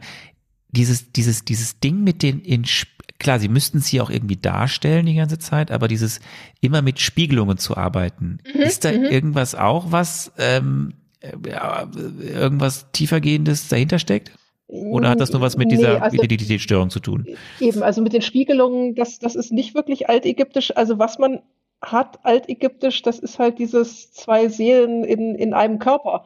Das ist nämlich genau das, das Avatar-Ding des, des altägyptischen Königs. Man glaubte halt, dass der König Mensch und Gott zugleich in einer Person ist, dass er also sozusagen zwei Naturen in sich vereint, dass er einerseits Sohn der Menschen, aber andererseits natürlich auch Sohn der Götter ist. Das heißt, diesen, diese Zweiheit, diesen Dualismus, zwei Seelen in einem Körper, das ist schon altägyptisch. Aber mit diesen Spiegelungen, das ist wahrscheinlich auch wirklich wieder nur auf die, auf die cinematischen Effekte irgendwie zurückzugreifen. Okay. Wir gehen dann runter in das Grab und Anni hat schon angeteased, da passieren jetzt verschiedene Dinge sehr schnell. Wir fangen aber erstmal damit an, nachdem ähm, ähm, Steven mehr schlecht als recht auch in das Grab geplumpst ist äh, und man sich trotzdem äh, flirty flirty weiter irgendwie miteinander beschäftigt, sieht man auch, dass dort zwei Statuen stehen, zwei Löwenstatuen. Und Lela sagt dann, ähm, ich zitiere mal, oder ich zitiere nicht, ich gebe es mal so wieder, die nehmen eine Wächterfunktion ein, während Steven dann sagt, die stellen bestimmt gleich Fragen. Ähm, Ja, was ist ähm, denn jetzt, was wäre denn jetzt Ist recht? das ein Sphinx-Verweis vielleicht? Ja, das ist ein Sphinxverweis, genau. Also diese Löwen, Löwenstatuen ähm, findet man halt, ne, man kennt den, den großen Sphinx äh, vor den Pyramiden in Giza. Ähm, das sind Mischgestalten mit dem Kopf eines Menschen und dem Körper eines Löwen. Und das ist eine, ja, wie soll ich sagen, Erscheinungsform des altägyptischen Königs. Grob gesagt, der in dieser Sphinxgestalt sich nicht nur als König über die Menschen, sondern auch König über den Rest der Natur darstellt und sich die Macht und Stärke des Löwen zu eigen macht. Ähm, man findet solche großen Sphinxalleen eben auch vor den Tempeln. Dort sind die teilweise zu, zu Hunderten. Man findet den großen Sphinx eben vor den Pyramiden in Gizeh. Dass die jetzt in Gräbern stehen, nee, also nicht, nicht so richtig. Nee. Ähm, das, was Stephen jetzt wiederum meint mit dem Rätsel, das ist die Sphinx und die stammt aus der griechischen Mythologie. Das ist nämlich die, die immer diese komischen Rätsel stellt und jemanden auffrisst, wenn er diese Rätsel nicht beantworten kann. Das sind also zwei ganz unterschiedliche Sachen, die dort zusammenkommen. Gut, aber er arbeitet halt auch nur im Museumsshop, ne? Also vielleicht muss er Ja. das gleich wissen. Aber Ja, er, kann, halt, er, er, er könnte, kann halt dann, er hätte, sollen, müssen. ja, aber er, er ist halt genial, weil er hat dann sofort herausgefunden, dass es sich hier um das Auge des Horus handelt, was die äh, Ja. Grabkammer angeht. Also Ja, wa- warum? Also ich meine, wie? Also Genau, bevor du ausholst, genau, äh, bevor du über das Auge des Horus vielleicht erzählst, das ja offensichtlich eine Hieroglyphe ist oder keine Ahnung, du wirst es gleich aufklären. Arne, das ist jetzt die Frage an dich, an den äh, Theaterfilm- und Fernsehwissenschaftler. Wie hat er das denn rausgefunden? Er hat, zeichnet da plötzlich mit der Hand irgendwie auf diesen Sarkophag und ich denk so, Moment mal, warum zeichnet der denn eine Form und warum ist das dann jetzt plötzlich die Lösung? Was habe ich denn Nein, da der nicht ist, verstanden? ähm, wir haben ja vorher schon festgestellt, dass Steven ein sehr smarter Mensch ist, auch wenn er ein sehr unsicherer Mensch ist. Und ähm, er ist dann jetzt schon durch diese ersten Gänge mit Layla gelaufen und dann hat er mal in den Gang geguckt und in den Gang geguckt und hat er gesehen, ah hier, hier, hier geht die Kurve darum und da geht die Kurve darum und dann, während Layla noch sagt, das ist ein Labyrinth, denkt sich Steven, oh nein, ich habe das mal kurz triangulimitiert, wie heißt das? Und ähm, das müsste das Auge des Hochs sein. Das ist total klar. Das ist, das hat er sich einfach mal ganz schnell so gedacht, hergeleitet. Das war keine, das war kein Symbol, was schon auf diesem Sarkophag war und er nur freigekratzt hat, sondern er hat das einfach gecheckt sofort und deswegen sofort Ja. aufmalen können. Er hat das sofort gecheckt, dass äh, durch die Wege, die er da, die, die paar Wege, die er gelaufen ist, plus er hat mal links und rechts geguckt in die Gänge, hat er sofort das gewusst, ja auch so, das so muss das Auge und des so, Ohres. Genau, das, ja, nein. Und, und, äh, und letzte Frage an den Theaterfilm- und Fernsehwissenschaftler. Da, dann äh, war da zufällig genau die Spiegelung, dass es sich auch gleichzeitig dann irgendwie an die Decke gespiegelt hat? Habe ich das richtig gesehen? Ja, das habe ich mich auch gefragt, ob das, ähm, ob quasi das ein güldener Tisch war oder so und das war einfach ähm, staubbedeckt und er hat es dann irgendwie, dadurch hat es man an der, an der Decke gesehen. Okay. Das ist- habe ich mir auch nur so hergeleitet. Okay, ich hätte gedacht, ich hätte irgendwas verpasst, aber dann äh, war das einfach. Nee, das ist, da, da, da war wie Freiraum für ähm, ähm, Kopfkino oder Interpretation oder einfach ähm, rein So, ein typisches ISO. denken. genau. Ist so. So, was bedeutet, äh, ist das eine Hieroglyphe? Dieses Auge des Horus? Jein. Ich antworte immer nur mit Jein. ähm, also das Horusauge, beziehungsweise, nee, es gibt zwei Augensymbole im alten Ägypten, das rechte und das linke Auge. Ähm, das Utschat-Auge ist das eine, dann gibt es noch das Sonnenauge, das man, man arbeitet ganz viel mit diesen, mit diesen Augensymbolen im alten Ägypten. Das Utschat-Auge an sich ist ein Schutzsymbol. Das geht zurück auf die Geschichte mit Seth. Wir haben schon von ihm gehört, der böse Gott, der seinen Bruder Osiris erschlagen hat, sich dann selbst zum König über Ägypten aufgeschwungen hat. Ähm, Osiris Sohn Horus sollte dann gegen Seth kämpfen, beziehungsweise gab es auch noch ein Gerichtsverfahren, damit dann die Ordnung wiederhergestellt wird. Beim Kampf zwischen Horus und Seth hat Seth Horus ein Auge herausgerissen, was dann später wieder geheilt wurde. Und deswegen steht dieses Utschat-Auge auch für die Symbolik heil oder gesund. Was dahinter steckt, ist noch viel mehr. Und damit sind wir wieder in der Moon Knight Mondsymbolik drin. Dieses beschädigte und wiederhergestellte Auge ist nämlich wiederum ein Symbol für die Phasen des Mondes. Das heißt also, das blinde, beschädigte Auge, das ist der Neumond und das geheilte, wiederhergestellte Auge, das ist der Vollmond. Das heißt also, das kann man zumindest wieder in diese Mondthematik mit reinbringen. Warum man jetzt ausgerechnet dieses Symbol als Grundlage für ein Grab nimmt, erschließt sich mir nicht so ganz weil das eine mit dem anderen nämlich überhaupt nichts zu tun hat. Gut, das Utschat-Auge ist eines der bekanntesten Symbole aus dem alten Ägypten, hat aber mit Gräbern überhaupt nichts zu tun und schon gar nicht aus der Zeit von Alexander dem Großen. Naja, gut. Es, ähm, Deswegen ist es ganz klar, dass Steve das natürlich sofort einfällt, dass dieses Grab in Gestalt eines Horusauges gezeichnet ist. tja, also wir müssen das jetzt einfach akzeptieren. Ja, Ja, das, Plotpoint. das ist Weil- einfach so. Mhm, mhm. Äh, dann ge- dann gehen wir schnell weiter. Was sind denn Heka-Priester? Hacker ist ein Hacker, genau, ist ein Begriff für Magie und Zauberei. Das heißt, es ist also so ein, eine, eine Kraft, eine, eine göttliche Kraft, mit der man ja, Magie wirken kann, wenn man so sagen will. Und diese Hacker-Priester sind halt Zauberer und Magier, wenn man so sagen will. Haben auch wieder mit dieser ganzen Grabthematik überhaupt nichts zu tun, aber sehen halt prima aus und wenn man sie dann noch so ein bisschen künstlich mumifizieren kann, ist das Ganze natürlich noch viel toller. Ähm, ja, man wollte halt einfach mal austesten, wie weit man mit Gewalt auf DC Plus gehen kann. Ja, zum einen das, aber zum anderen brauchst du natürlich, wenn du dich mit Ägypten auseinandersetzt, brauchst du Mumien. Es funktioniert nicht ohne. Ich meine, wenn du dich überall umguckst, sei es jetzt ne, der Film, die Mumie oder sonst irgendwas, du hast immer in Indiana Jones überall es tauchen immer Mumien auf und es geht nicht, dass du eine Ägypten-Serie hast, wo keine Mumien auftauchen. Punkt. Du, okay. du, du, hast, ich muss jetzt aber jetzt mal eine Zwischenfrage stellen. Vorhin hast du ja doch durchaus viel akkurat ja. akkurates gelobt. Ja. Äh, mhm. Bist du denn jetzt, also wenn du sowas jetzt siehst, hast du trotzdem noch Freude dann an? Also wir, ne, ja, wir, wir, sind jetzt also nicht bei, bei, bei Folge 5, 6, aber jetzt mhm. immer noch Freude an der Folge dann? Also gehst du dann da rein, weil, weil es, es hat ist, ist ja halt catchy inszeniert, jemand, ne? Ja, total. Aber es hat sich halt wirklich jemand einfach damit auseinandergesetzt und weiß, dass es diese Hackerpriester gibt, weiß um das Konzept von Hacker, hat genau die richtige Darstellung dieser Hackerpriester mit diesen, mit diesen Schlangen in den Händen gewählt. Das ist halt einfach großartig.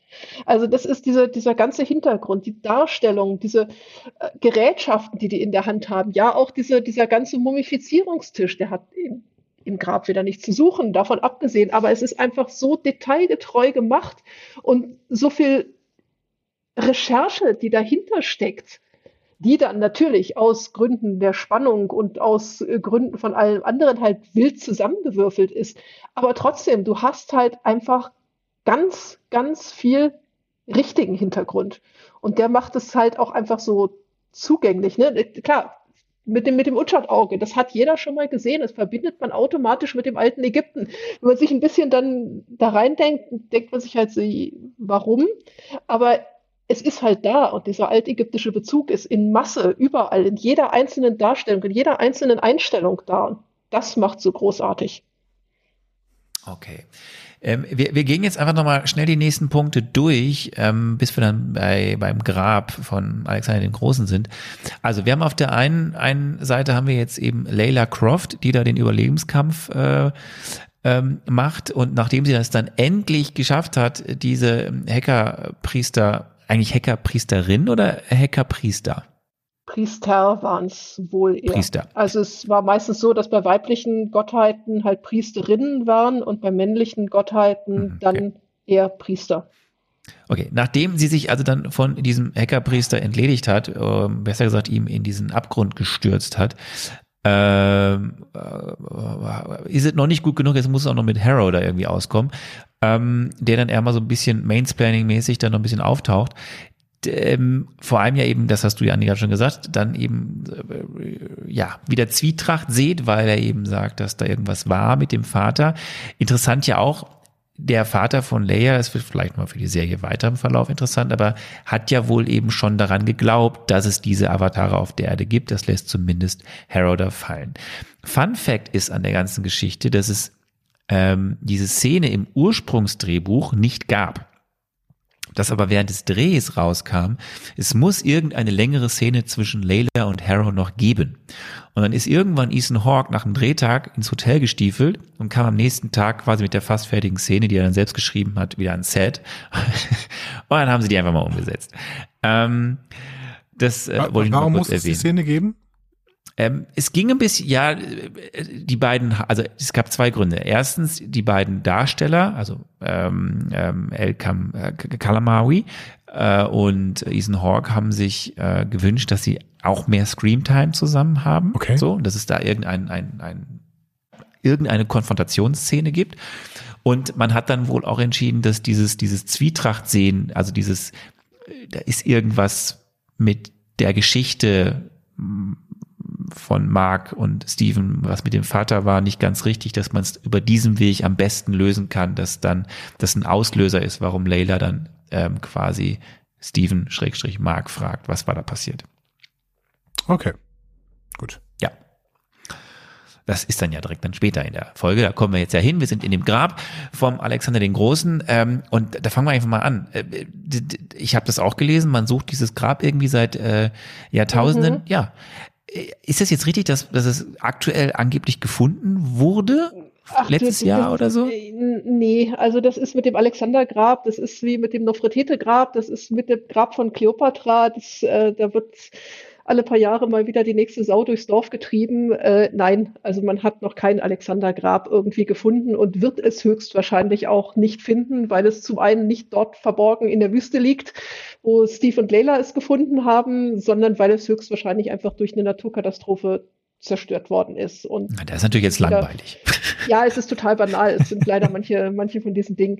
Ähm, Alexander selbst hatte sich gewünscht, in der Oase Siva bestattet zu werden, weil er dort nämlich die Prophezeiung bekommen hat, dass er ein König der ganzen Welt wird und so weiter.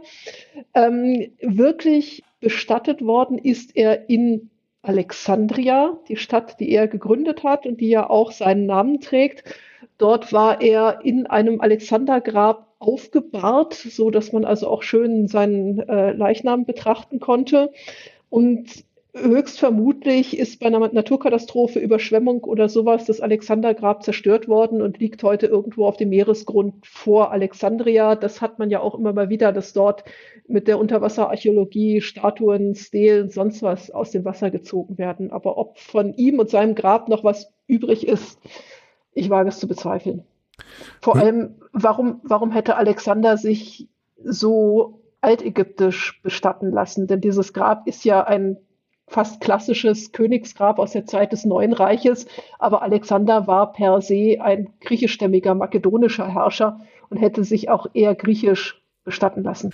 Das wäre jetzt gerade noch mal eine Frage gewesen, äh, weil äh, wäre Alexander der Große überhaupt, würde der heute in Ägypten überhaupt verehrt werden als äh, ein, eine extrem wichtige Figur in der ägyptischen Geschichte oder mm. ist er mm. einfach nur ein, ein Grieche, der an dieser Stelle eben auch äh, das griechisiert quasi so ein bisschen hat oder Ja, ja, eben, also er, also Alexander hat ja sozusagen das, das letzte, das, die letzte, das letzte Ende der altägyptischen Geschichte eingeläutet. Ähm, Alexander hat bei seinem Zug auf dem Weg nach äh, Indien, ist er ja auch durch Ägypten gekommen, hat Ägypten von den Persern befreit, hat sich dann selbst zum König über Ägypten krönen lassen, ist dann weitergezogen, ist dann äh, relativ plötzlich verstorben. Und dann ging es an seine Nachfolgerkriege und da hat sich einer seiner Generäle, Ptolemaios I., durchgesetzt und hat sich dann auch in Ägypten zum König krönen lassen und diese letzten 300 Jahre der altägyptischen Geschichte, das ist die sogenannte Ptolemäerherrschaft, die ja dann mit der berühmten Kleopatra, Kleopatra der siebten ihres Namens endet. Und Ägypten steht dann quasi unter der Herrschaft von griechischstämmigen Menschen, die sich aber sehr schnell an die altägyptische Kultur angepasst haben und sich ägyptisiert haben.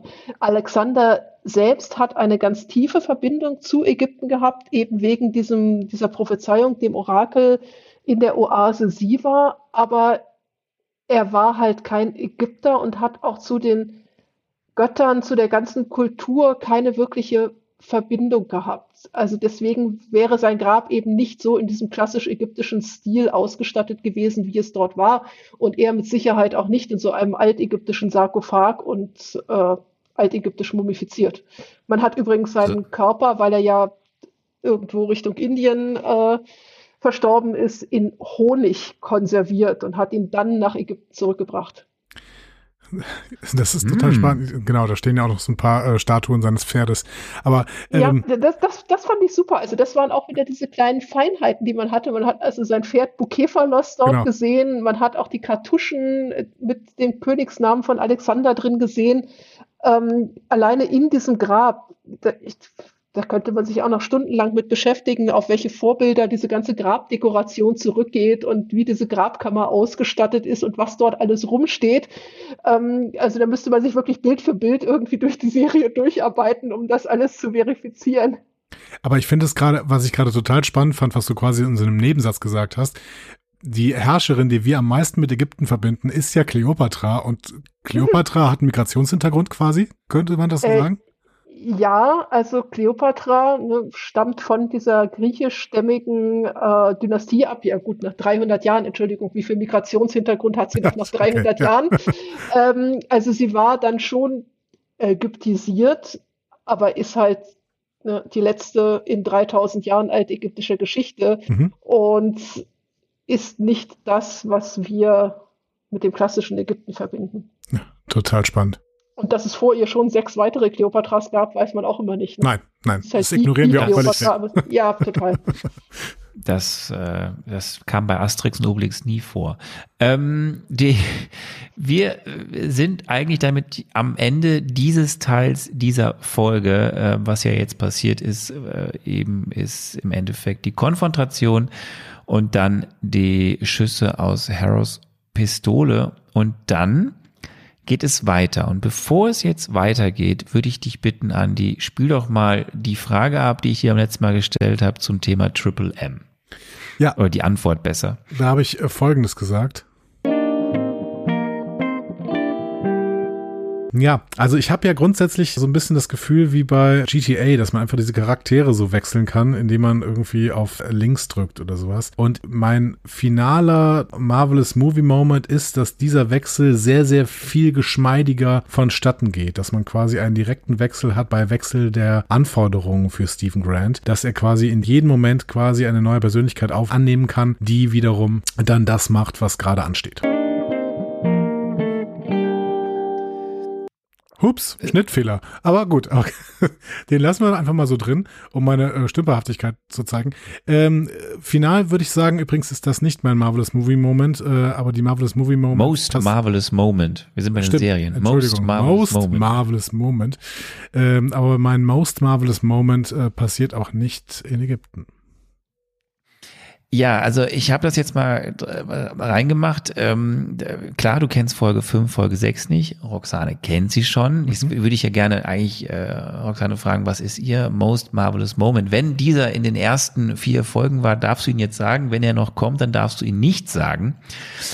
Ähm, ich habe ihn jetzt hingemacht, weil das, was jetzt gleich passiert, dieser Cut in dieser Folge, äh, von dem, was wir bisher gesehen haben, zu dem, was wir jetzt sehen werden, ist halt mein What, was passiert da gerade? Wirklich, äh, das fand ich äh, unfassbar faszinierend, was da jetzt kommt. Ja. Mein Most Marvelous Moment kommt dann noch am Ende dieser Folge und steht hinter einer Tür und sagt Hi. Dann kommen wir da, dann kommen wir da gleich zu. Äh, dann würde ich sagen, Andi, erzähl doch mal. Äh, ach ja, genau, da war ja noch was. Äh, also, äh, im letzten Teil dieser Episode, man könnte sagen, es wird etwas wild. Spectre, sagen wir mal einfach, es ist Spectre, wacht in einer psychiatrischen Klinik auf, wo er, Layla, Bertrand Crawley, Donna Kraft, äh, Kraft, das sind also PatientInnen. Äh, Harrow ist einer der Haupttherapeuten und unter Beruhigungsmittel wird Spectre dann irgendwann auch äh, in Harrows Büro gebracht, wo er sich äh, Spectors Lieblingsfilm Tombbuster ansehen muss in dem ein Dr. Stephen Grant die Hauptrolle spielt. Ähm, Harrow behauptet, dass er versucht, Spectre zu helfen. Äh, Stephen erinnert sich dann daran, äh, dass er von Harrow angeschossen wurde, äh, beziehungsweise Mark, Mark erinnert sich daran, dass er von Harrow angeschossen wurde und glaubt, dass nichts von dieser Klinik wirklich real ist. Äh, Spectre versucht dann, der Halluzination zu entkommen und trifft plötzlich Stephen von Angesicht zu Angesicht. Und als beide versuchen zu entkommen, werden sie von einer Nilpferdgöttin angesprochen. Richtig, so ist es. Äh, es ist, ähm, ja, es passiert sehr viel in diesen äh, verbleibenden, was sind das, zehn Minuten mhm. Ähm, dieser Folge. Also wir sind im Finale von Folge 4. Es geht los mit diesem Tombbuster, äh, den wir natürlich später auch bei Harry Barona mal sehen, aber da in einer längeren Form, dieser 4 zu 3 Streifen. Ähm, und dann sind wir in dieser Psychiatrie. Also, die Frage ist ja die grundsätzliche, die können wir dann später nochmal klären oder auch dann in den nächsten Folgen, aber war jetzt alles nur eben Einbildung, ein Gedankenspiel im Kopf von Mark und Steven. Wir sind an einem Ort, an dem, du hast es gesagt, Crawley sitzt da. Das war bisher unsere goldene Statue. Hier verkündet sie Bingo-Nummern. Ähm, ein anderer Patient spielt mit einem Zauberwürfel. Den Zauberwürfel haben wir auch schon gesehen in Folge 1 und Folge 2 im Apartment von Steven, mit dem er immer gespielt hat. Donna ist dort und hat äh, ein Stoff-Skarabäus. Wir haben noch gar nicht über Skarabäus gesprochen, aber das, äh, vielleicht kommen wir noch zu im ja, Abend. so vieles noch nicht gesprochen. Ja, wir haben so vieles nicht gesprochen, aber ähm, so, wir haben äh, übrigens, dann haben wir Hinterdonner, die Uhr und auf diesen Uhrzeigern sind Querverweise auf die Figur Konshu, nämlich das, was sie immer dann so als in, mit ihrer Mondsichel, dem Stab in der Hand hält. Wir haben Bobby und Billy, diese Lakaien von Arthur, diese Pseudo-FBI-Agenten, die sind auch da und sind Krankenhausangestellte. Ähm, Layla ist wir da. haben äh, eh, klar, Leder kommt noch. Wir haben wir haben Back aus der Folge äh, Folge drei, äh, einem der Gehilfen, einem der Schergen, die da auch äh, gegen Layla gekämpft haben. Wir haben Cupcakes Verweise auf den Cupcake äh, LKW aus der ersten Folge, den Törtchenfight. Äh, es gibt natürlich einen Goldfisch, es gibt Layla, ähm, die Karten hat aus Marks Apartment und an dieses Whiteboard hängt ähm, auf ihrem Pflaster an der Hand, das sind alles so diese kleinen Details, gibt es auch eine Skarabäus-Bemalung. Vielleicht ist das ein Hinweis für das, was da noch kommt, aber vielleicht erzählt uns, erzählt uns jetzt noch mal ganz kurz was zum Skarabäus. Das haben wir schon zweimal Skarabäus wieder gehabt. Mit den haben wir, das ist ja das Ding auch, was, was, was Harrow, du darfst jetzt wieder nicht teasern, aber das ist ja auch das Teil, Nein, was wie, in ich der, wollte gerade sagen, wie, wie, wie weit soll ich ausholen? Wir haben ja nun schon mehrfach irgendwie Skarabäen gehabt. Wir haben ja auch diesen fliegenden Super Trooper Skarabäus gehabt, äh, den er ja in der ersten Folge in seiner Tasche gefunden hat und der ja Genau. dann ultimativ Das Grab auch Grab im Endeffekt. gefunden hat. Ähm, Skarabäus ist auch eine altägyptische Manifestation eines Gottes, und zwar des Sonnengottes. Skarabäus ist ja nichts anderes als ein Mistkäfer, der diese Mistkugel vor sich herrollt. Und die alten Ägypter haben solche Naturbeobachtungen oftmals auf die Götterwelt übertragen. Und sie haben beobachtet, dass dieser Mistkäfer morgens aus der Erde herauskommt und dann seine kleine Kugel mit Mist vor sich herrollt. Und sie haben sich überlegt, dass es einen göttlichen Mistkäfer gibt, der am Morgen die Sonne den Himmel emporrollt. Und deswegen war der Skarabäus die Manifestation des jungen, jugendlichen, wiedergeborenen Sonnengottes, der jeden Morgen ja erneut entstanden ist.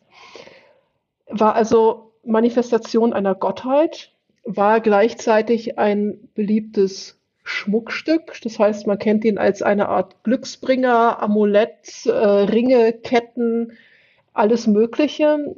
Es gibt Skarabäen, die fast so Handteller groß sind, ähm, die auf der Unterseite beschriftet sind. Das waren dann Nachrichtenskarabäen, wo der König seine Großtaten dem Volk kundgetan hat, was er wieder Tolles gemacht hat, Löwen gejagt, Prinzessin geheiratet, äh, See angelegt. Und dann gibt es Skarabäen, die auf der Unterseite beschriftet sind, die sich in den Leinenbinden von Mumien befinden, die auf dem Herzen einer Person liegen. Das sind die sogenannten Herzskarabäen, die dafür sorgen sollen, dass das Herz beim Jenseitsgericht nicht gegen den Verstorbenen aussagt und ihn also nicht schlecht macht, sondern nur die Wahrheit sagt. Das heißt also, der Skarabäus ist in der altägyptischen Kultur unglaublich verbreitet und eigentlich im Prinzip überall präsent. wie, wie kriege ich jetzt den Übergang? Das war schon wieder so Das viel. weiß ich auch nicht. Wir kriegen ihn wieder zurück zu Donna, die ja diesen süßen kleinen Plüsch-Skarabäus äh, in der Hand hält, den Genau, es im Museumsshop genau. zu kaufen gab. Und dann hast du über den Plüsch, wir haben schon mehrere Plüschs gesehen, ne? wir haben die Amit-Plüsch gehabt, wir haben den Skarabäus-Plüsch gehabt und wir hatten sogar auch schon eine Nilpferdgöttin Plüsch in der Genau. allerersten Folge. Die, die, die, die, die, kommt dann später, äh, überraschenderweise. Ähm, hier geht es jetzt erst nochmal weiter, dass dann eben äh, wir dann weiter in dem Büro sind und da gibt's ja auch ganz viele Verweise, ne? Der Stock, Ja, die Mhm. ägyptischen Artefakte, äh, die Zeichnung von Konshu. das ähm, Büro ähm, ist ja sowieso ja. derselbe Raum wie der Lagerraum in da, wo Harrow war, wo ähm, Steven das erste Mal da oben durchs Fenster gefallen ist und sich in Mr. Genau. Knight verwandelt hat. Ne? Das ist Ja. derselbe Raum. Das ist eben nur eben ganz anders dargestellt. So Richtig. alles bemerkt habe, das ist wirklich toll. Genauso Ich ist weiß, dieser, nicht, ich weiß nicht, wie oft ich diese Folgen gesehen habe. Ach so, gut. Nicht, nicht nur einmal. Ja, das, die, auch, auch dieser Flur ist ja im Endeffekt eine Abwandlung ähm, schon zu gesehenen Sachen in der, in der, in der, in der aus Folge zwei. Ähm, vielleicht ein kleiner Exkurs in die Comicwelt. Ähm, Im Comic, im Moon Knight Run 2016 von Jeff Lemire hatte es eine Handlung gegeben, in der Mark ebenfalls in einer psychiatrischen Klinik aufwacht ähm, nur um zu erfahren, dass er seit Jahren dort war und dass er nicht Moon Knight ist. Ähm, Im Nachhinein erwies sich dann dieses Krankenhaus als Fälschung, mhm. aber äh, wir werden sehen, wie es hier in der Serie weitergeht. So, wir sind am Ende. Ja, es ist die Flucht. Die Flucht äh, führt dazu, dass Mark und Steven sich treffen, dabei aber ja nochmal an einem Sarkophag vorbeirennen, der aber mhm. nur wackelt und nicht aufgemacht wird. Ist es vielleicht Lockley, der da drin ist? Andy hat ihn ja auch gerade schon mal erwähnt. Also die dritte Inkarnation. Ähm, das wissen wir nicht. Äh, wir sehen halt nur eben diesen wackelnden Sarkophag und dann kommt halt ein Nilpferd und ähm, wir wissen zumindest den Namen schon mal, weil das wurde eben auch wie in der ersten Folge schon genannt, Taveret. Ähm, das ist das Einzige, was ich sagen kann. Die, diese Figur erschien noch nie bis dato in einem Marvel-Comic, geschweige in einer Serie oder in einem Kinofilm. Barbara, jetzt äh, müsstest du sagen, wer ist das eigentlich, dieses Nilpferd, was da vor uns steht und Hallo sagt. Hi. Äh, Taveret ist ganz großartig, ist auch eine von den ganz vielen altägyptischen Gottheiten. Ähm, Taveret, wenn man sie in der altägyptischen Darstellung anschaut, ist eine genauso zusammengesetzte Göttin wie Amit. Sie besteht nämlich auch aus Nilpferd, Krokodil und Löwe. Er hat den Körper und den Kopf eines Nilpferdes, eines schwangeren Nilpferdes im Normalfall mit so einem richtig schönen dicken Bauch. Sie hat eigentlich ursprünglich dann die Füße eines Löwen und hat hinten auf dem Rücken noch so einen Krokodilsschwanz. Darauf hat man hier jetzt verzichtet. Sie ist also in ihrer vollständigen Nilpferdgestalt. Und Taveret ist eine Göttin, die wir im Rahmen von Geburt und Mutterschaft kennen. Das heißt, es ist eigentlich die Schutzgöttin der Schwangeren. So kennt man sie zumindest aus dem alten Ägypten. Ist aber, ist aber nicht besonders äh, nett, dass man die äh, Schutzgöttin der Schwangere mit einem Nilpferd äh, visualisiert. Aber gut. Naja, also ich, ich wollte gerade sagen, wenn du einmal schwanger warst, weißt du, dass es eine sehr präzise Darstellung ist. Ich habe aber bei dir auf der da bei dir auf der, ähm, auf der, auf der Webseite gesehen oder gelesen, dass es quasi, ähm, was ist der Connex zwischen Taveret und Am Amit? Also irgendwie, du, ich glaube, ich habe bei dir gelesen auf der Webseite, das ist so eine Art Kehrseite derselben Medaille oder äh, gibt es da jetzt irgendwie so eine? Nicht, nee, nicht wirklich. Also das Spannende ist, was wir uns auch wirklich erst bei der Beschäftigung mit dieser Serie klar gemacht haben, dass beide Göttinnen Dämonen, Göttin, wie auch immer man sie bezeichnet, ähm, aus denselben Tierteilen zusammengesetzt ist. Löwe, Nilpferd, Krokodil.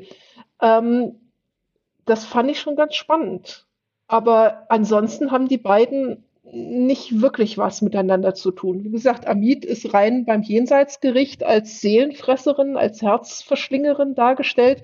Und Taveret war eine Standard Göttin, die man halt eher so im Bereich des, des Haushaltes, Mutterschaft, Familie, Schwangerschaft findet. Aber sonst haben die beiden nicht viel mit zu tun, miteinander zu tun gehabt. Okay, das heißt hier nochmal dann, aber für also nur der, Serien, der Serienkosmos ist, es ist eben anders dargestellt, ähm, ja, während Amit hier in der in dem Serienkosmos, in der in der MCU Mythologie eben verhindern will, dass überhaupt Sünden begangen werden. Mhm. Äh, äh, ist da jetzt irgendwie Taveret auch noch und wir werden dann in der kommenden Folge sehen, was denn oder auch nicht, werden wir sehen, das werden wir alles erfahren, lieber Andi, dann werden wir weiterschauen, was es denn jetzt mit ihr auf sich hat, was sie den beiden da jetzt noch zu erzählen hat. Ja, vielleicht laufen ähm, einfach nur weiter und Taveret spielt keine Rolle mehr in den nächsten richtig, Folgen. Richtig. das kann sein. Die Folge ist vorbei und ähm, ich, jetzt würde ich gern äh, äh, Jetzt würde ich gerne von dir, Roxana, mal wissen, ähm, erstmal so, als du diese Folge 4 gesehen hast, was ging dir durch deinen Kopf? Und das wäre natürlich noch ganz wichtig von dir zu wissen, dann als zweite Frage, überhaupt, du kennst natürlich schon die ganze Serie, alle mhm. sechs Folgen. Wir können aus Gründen noch nicht über Folge fünf und sechs reden. Mhm. Mhm. Ähm, aber ich höre so ein bisschen raus, auch wenn es hier und da nicht ganz, ganz akkurat so geht, du bist Fan. Ich bin, ich bin sowas von Fan. Also ich bin, ich bin mega Fan, ähm, weil es halt einfach wirklich so gut gemacht ist und weil so viele, ich habe es schon mehrfach gesagt, Details und kleine Sachen dort sind, wo man sich auch wenn man diese Folgen fünfmal, sechsmal, zehnmal guckt, wo du immer noch weitere Details im Hintergrund siehst, in der Dekoration, in der Ausstattung, mit allem drum und dran. Ich meine, Entschuldigung, gerade am Anfang allein dieses ganze Museum, was sie da aufgebaut haben. Ähm, man kann sich in diesen ganzen feinen Details so drin verlieren. Und ich meine, auch hier, ne, mit diesem, mit diesem plötzlichen Wechsel aus dem Grab in die Psychiatrie, das ist halt auch wieder was, was genau diesem altägyptischen Dualismus entspricht. Du hast das Diesseits und das Jenseits, die diesseitige Welt, die jenseitige Welt. Und gerade dort auch diesen Cut zu machen, wo Stephen Mark erschossen wird und dann halt, wie es im alten Ägypten ist, in einer ganz anderen Welt aufwacht, nachdem er gestorben ist und erstmal gar nicht weiß, wo bin ich, wo muss ich hin, wie finde ich mich denn hier zurecht. Hm, da ist so viel von diesem altägyptischen Weltbild drin. Ähm, mega. Kann man nicht anders sagen. Und Andi? Mega? Ähm, ja, wenn du diese äh, totale Begeisterung für altägyptische Mythologie und Archäologie äh, nicht so hast, ähm, dann waren da schon Parts drin, die so ein bisschen äh, wie ein schlechter Indiana Jones waren irgendwie. Also sind da schon ein bisschen durch diese äh, durch diese Tempelanlage oder was es auch immer jetzt gewesen sein soll, diese, diese Grabanlage, so steht im Titel, Grabanlage. Das äh, kann man ihnen nicht vorwerfen, dass sie nicht klar gemacht hätten, was es ist. Durch diese Grabanlage gegangen und ähm, aber mehr so gestolpert, irgendwie so mehr so, ja, guck mal hier und da, ach so, jetzt, und dann hat Steven plötzlich wieder eine Eingebung gehabt, wo auch immer die herkam und sowas. Und dann kamen da plötzlich irgendwelche Priester und äh, dann stolpern sie wieder irgendwo weiter und plötzlich liegen sie irgendwo, wo es dann doch wieder eine Rolle spielt, dass sie da sind. Also, ähm, es war schon relativ viel Chaos. Ähm, Chaos, ich weiß das ja aus meiner, ähm, aus meinem Star Trek Leben, was ja dieses andere Leben ist. Chaos, dass ich dann auch gerne mir irgendwie äh, Bild für Bild angucken würde, wenn ich dann äh, so ein Fable für äh, Altägypten hätte, beziehungsweise für, für Archäologie und was auch immer, um diese ganzen Verweise zu sehen. Ähm, das kann ich total gut verstehen, dass das dann absolut faszinierend ist. Und dann würde ich mir das auch angucken und jedes Bild anhalten und gucken, ah, guck mal, da ist wieder eine Statue, ah, guck mal, da ist wieder ein Verweis auf den und sowas. Das kann ich total, äh, finde ich total faszinierend. Für mich war der Part dann echt so ein bisschen so, ja, kommt zum Punkt. Ihr werdet am Ende irgendwie eine Erkenntnis haben oder sowas, weil die, der Weg dahin, den fand ich jetzt gar nicht so spannend erzählt. Was dann allerdings nachher in äh, diesem Asylum passiert, dass sie da plötzlich ähm, den totalen Bruch haben, das finde ich eine total interessante Sache, weil ich habe mich schon gefragt, was passiert denn, wenn jetzt dieser Avatar da an der Stelle erschossen wird? Vor allen Dingen, weil uns ja vorher erzählt worden ist, dass ähm, Mark Spector ja im Prinzip schon ähm, tot ist, also beziehungsweise schon mal erschossen worden ist und dann der Avatar von Concho geworden ist.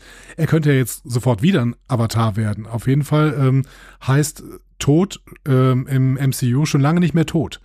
Das heißt, wir ähm, wir haben hier noch sehr, sehr viel Potenzial und dieses Potenzial, äh, dieses, diesen, ähm, ja, diese Unterbrechung, dieses äh, radikale Element, was dann ganz plötzlich in diese Serie rankommt, das hat mir sehr, sehr gut gefallen.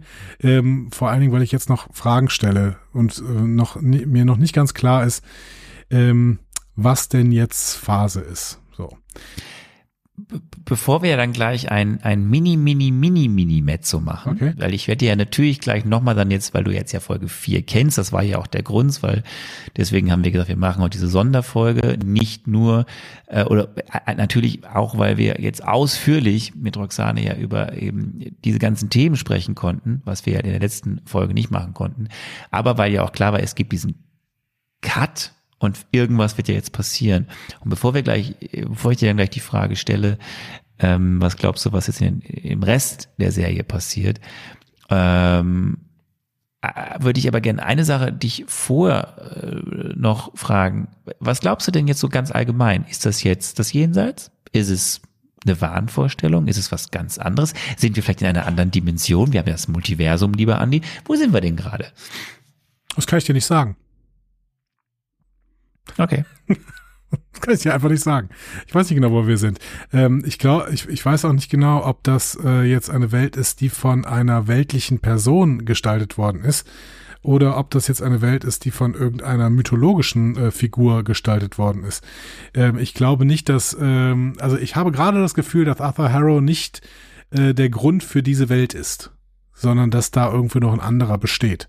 Ähm, aber vielleicht ist dieser andere Grund auch die Motivation für Arthur Harrow gewesen. Ich weiß es nicht genau. Ich glaube, Amit werden wir noch sehen und Amit wird irgendwie noch eine Rolle spielen. Wobei Amit als äh, diejenige, die jetzt eine Illusion hervorruft, das klang jetzt nicht so, als hätte, hätte Roxanes, äh, hätten Roxanes Ausführungen irgendwie dahin gedeutet, dass äh, Amit sowas tun würde. Das sehe ich irgendwie nicht, ja. Verlasse ähm, mich auf meine Ausführungen. okay, ja, du hast ja auch nicht über das ICU geredet, sondern über äh, das alte Ägypten. Über das alte Ägypten, aber, genau. Äh, aber du, du lernst schnell, weil das sage ich auch immer, wenn ich irgendwelche Hinweise an die gebe und sag, dann verlass dich bloß nicht auf dem, was ich sage. ähm, ähm, liebe Roxane, wir, wir, Andi, hast du noch sonst große Fragen? Weil, äh, Roxane, ich überlasse es dir. Du kannst gerne mit bis zum Ende der Folge bleiben. Ich würde gleich Andi jetzt ein, zwei Fragen noch stellen und dann sind wir, dann sind wir durch. Ähm, wo, Andi, haben wir noch sonst große Fragen? Äh, weil, weil es, es ist einfach super spannend. Ich könnte jetzt noch unfassbar viele Fragen stellen. Ich merke aber auch, wie meine Stimme langsam äh, den Geist aufgibt. Ja, ich habe eine Million meiner Fragen, Erkältung. eine Million Fragen, genau. Und ähm, fände es total spannend, irgendwie nochmal, vor allen Dingen, wenn wir es zu Ende geguckt haben, da nochmal drüber zu reden. Beispielsweise. so eine Wiederholungsfolge machen. Ja, genau, genau. Also beispielsweise, was so diese äh, Verschiebung der Sterne angeht, ob da, ah, ja, ja, ja. da oh, irgendeine Bedeutung. Oh, ah, ja, ja. Oh, ah.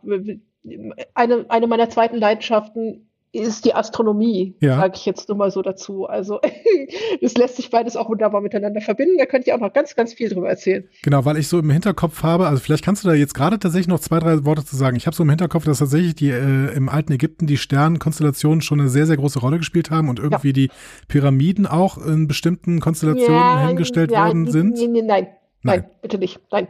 Äh, sagt man immer gerne so, nein.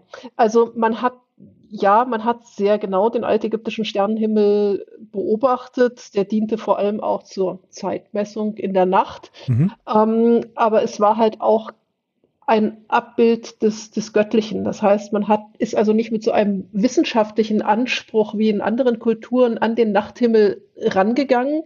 Man hat auch nicht versucht, irgendwelche astronomischen Phänomene vorauszuberechnen, Mondfinsternisse, Sonnenfinsternisse, sondern hat es als göttlich und als gegeben hingenommen, hat aber trotzdem sehr präzise beobachtet, Sternkonstellationen aufgeschrieben, aufgemalt und äh, hat auch Astronomenpriester gehabt, die also in der Nacht auf den Tempeldächern den Sternenhimmel beobachtet haben. Man hat Sternenuhren in Gräbern, in Särgen äh, aufgezeichnet, auch das alles zur Zeitmessung in der Nacht.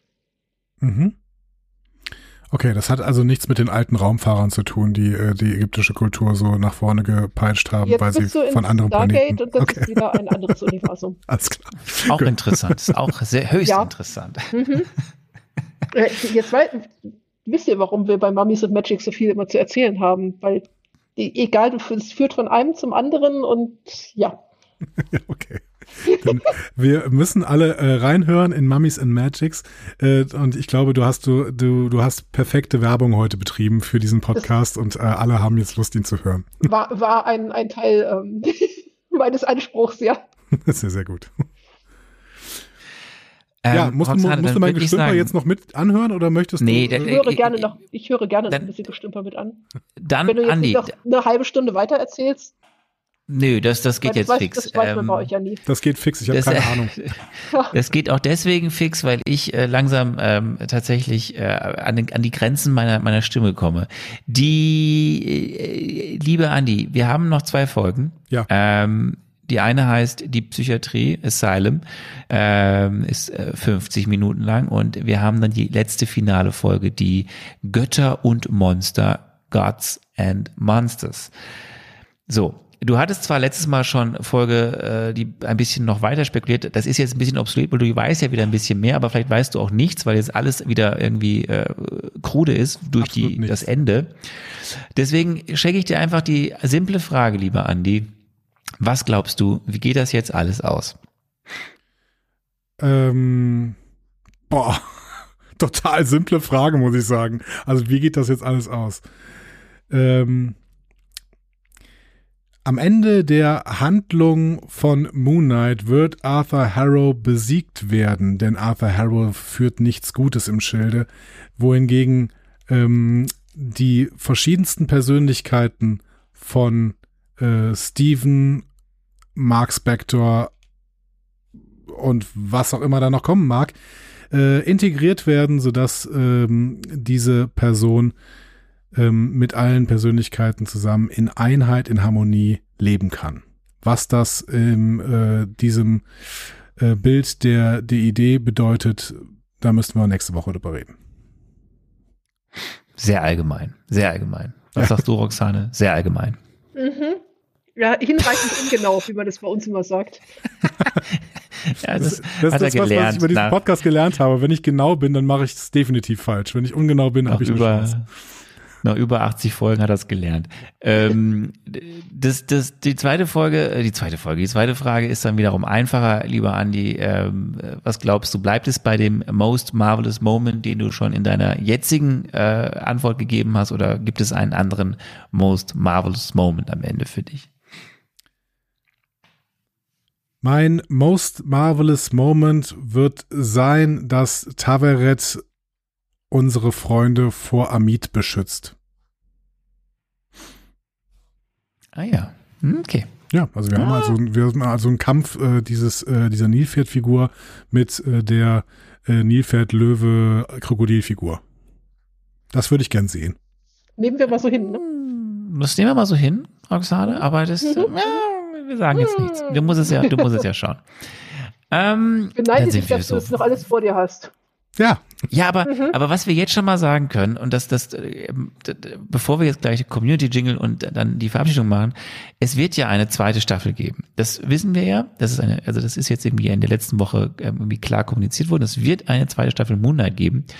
Und ich würde mal sagen, Roxana, da bist du wieder am Start, mhm. oder? Ja, aber sowas von, es ist, aber. Also auch bei uns also, hier, hier ja, in dieser, natürlich, in diesem, also in überall, Podcast. also in, auf allen Kanälen. Das finde ich gut. Das finde ich gut. So, und jetzt seid ihr da draußen dran, wie immer. Ähm, Ihr könnt uns schreiben. Ihr könnt vor allem schreiben, ähm, ähm, wie euch das gefallen hat, ob ihr jetzt äh, alle äh, Experten seid ähm, oder Expertinnen in diesem ganzen Feld, was wir heute versucht haben, ein bisschen zu umreißen. Was heißt, was wir versucht haben, was netter, netter, netterweise und dankenswerterweise Roxane für uns äh, versucht hat, uns näher zu bringen. Und das war, das war ganz toll. Aber wenn ihr noch irgendwie was dazu sagen wollt, euch äh, mitschreiben wollt, könnt ihr das machen auf unseren Kanälen, die wie folgt sind. Ihr habt MCU-Entzugserscheinungen, Fragen oder möchtet einfach etwas loswerden? Diskussionen zu jeder Folge findet ihr auf einfachmarvel.de. Außerdem gibt's uns auch auf Instagram, Facebook und Twitter unter einfachmarvel. Wir freuen uns auf eure Nachrichten und Kommentare. Das werden wir und Arne hat mir schon angekündigt, dass wir nächste Woche ein Moon Mezzo machen. Das heißt, wir werden einerseits unsere dritte Folge, vierte Folge im Prinzip über Moon Knight haben und äh, da äh, haben wir euch schon angekündigt, dass wir auch da noch mal ein bisschen Expertise dazu holen werden. Seid gespannt. Ähm, und gleichzeitig äh, werde ich versuchen über meinen persönlichen Film des Jahres 2022 zu spekulieren, nämlich ähm, Dr. Dully und äh, irgendwelche komischen äh, Oktopuswesen. So, ich glaube, das ist der Titel. Und äh, genau, darüber werden wir sprechen. Heute haben wir aber ähm, mit Roxane Bicker gesprochen. Vielen Dank auf jeden Fall nochmal, Roxane, dass du da warst. Danke dafür, dass äh, ich mich bei euch reindrängen durfte. Ich äh, mache jetzt gerade noch mal ein bisschen Werbung für dich. Die Homepage hat Arne ein paar Mal genannt. Wir haben sie unter dieser Folge verlinkt. Es ist roxanebicker.com. Äh, Roxanes Podcast ist Mummies and Magic. Da könnt ihr sicherlich mal rein reinhören. Und ähm, wie, wie heißt denn der Podcast der, der, des Museums? Der Podcast des Museums heißt Auf die Ohren und ist über die Museums-Homepage Ägyptisches Museum München zu finden oder auch bei Anchor, Spotify, überall. Okay. Gibt es auch ganz viel zu Altägypten, aber nicht zu Popkultur, nicht zu Serien, nicht zu Filmen, sondern nur zu altägyptischer Kultur. Auf die Ohren Podcast. Trotzdem interessant. Mummies and Magic Podcast. Ähm, ihr habt jetzt auf jeden Fall einiges an Hörstoff ähm, und nächste Woche sind wir ja auch schon wieder da. Das heißt, ähm, macht es euch nicht zu bequem auf dem Sofa. Vielleicht geht ihr ein bisschen äh, spazieren beim äh, Podcast hören. Äh, dann äh, haben wir sofort zwei Fliegen mit einer Klappe geschlagen. So, und jetzt höre ich auf zu reden. Ähm, ich würde sagen, lieber Arne, vielen Dank an dich ja, dass du äh, hier äh, diese Vorbereitung äh, gemacht hast und ich fühle mich jetzt richtig informiert äh, aus Theater, Film und Fernsehwissenschaftlicher Perspektive. Und du möchtest auch nichts mehr sagen. Ich möchte, ich sage nur noch vielen, vielen, vielen, vielen Dank, Roxane, dass du äh, dabei sehr, warst. Das war gerne. ganz, ganz über, großartig. Wenn ich über Ägypten reden darf, bin ich glücklich und äh, ja. Dann sind wir also alle zufrieden. Ne? Dann hast du jetzt das letzte Wort und vielleicht hast du ja noch eine Verabschiedung auf Altägyptisch drauf oder sowas. auf jeden Fall hast du das letzte Wort. Ich verabschiede mich auch. Ich bin raus. Macht's gut. Tschüss. Auf Altägyptisch würde man sagen, Ir enek heru nefa, mach dir einen schönen Tag. In diesem Fall, zumindest wenn ich nach draußen gucke, eher einen schönen Abend. Wann auch immer ihr das Ganze hört. Und later Skaters.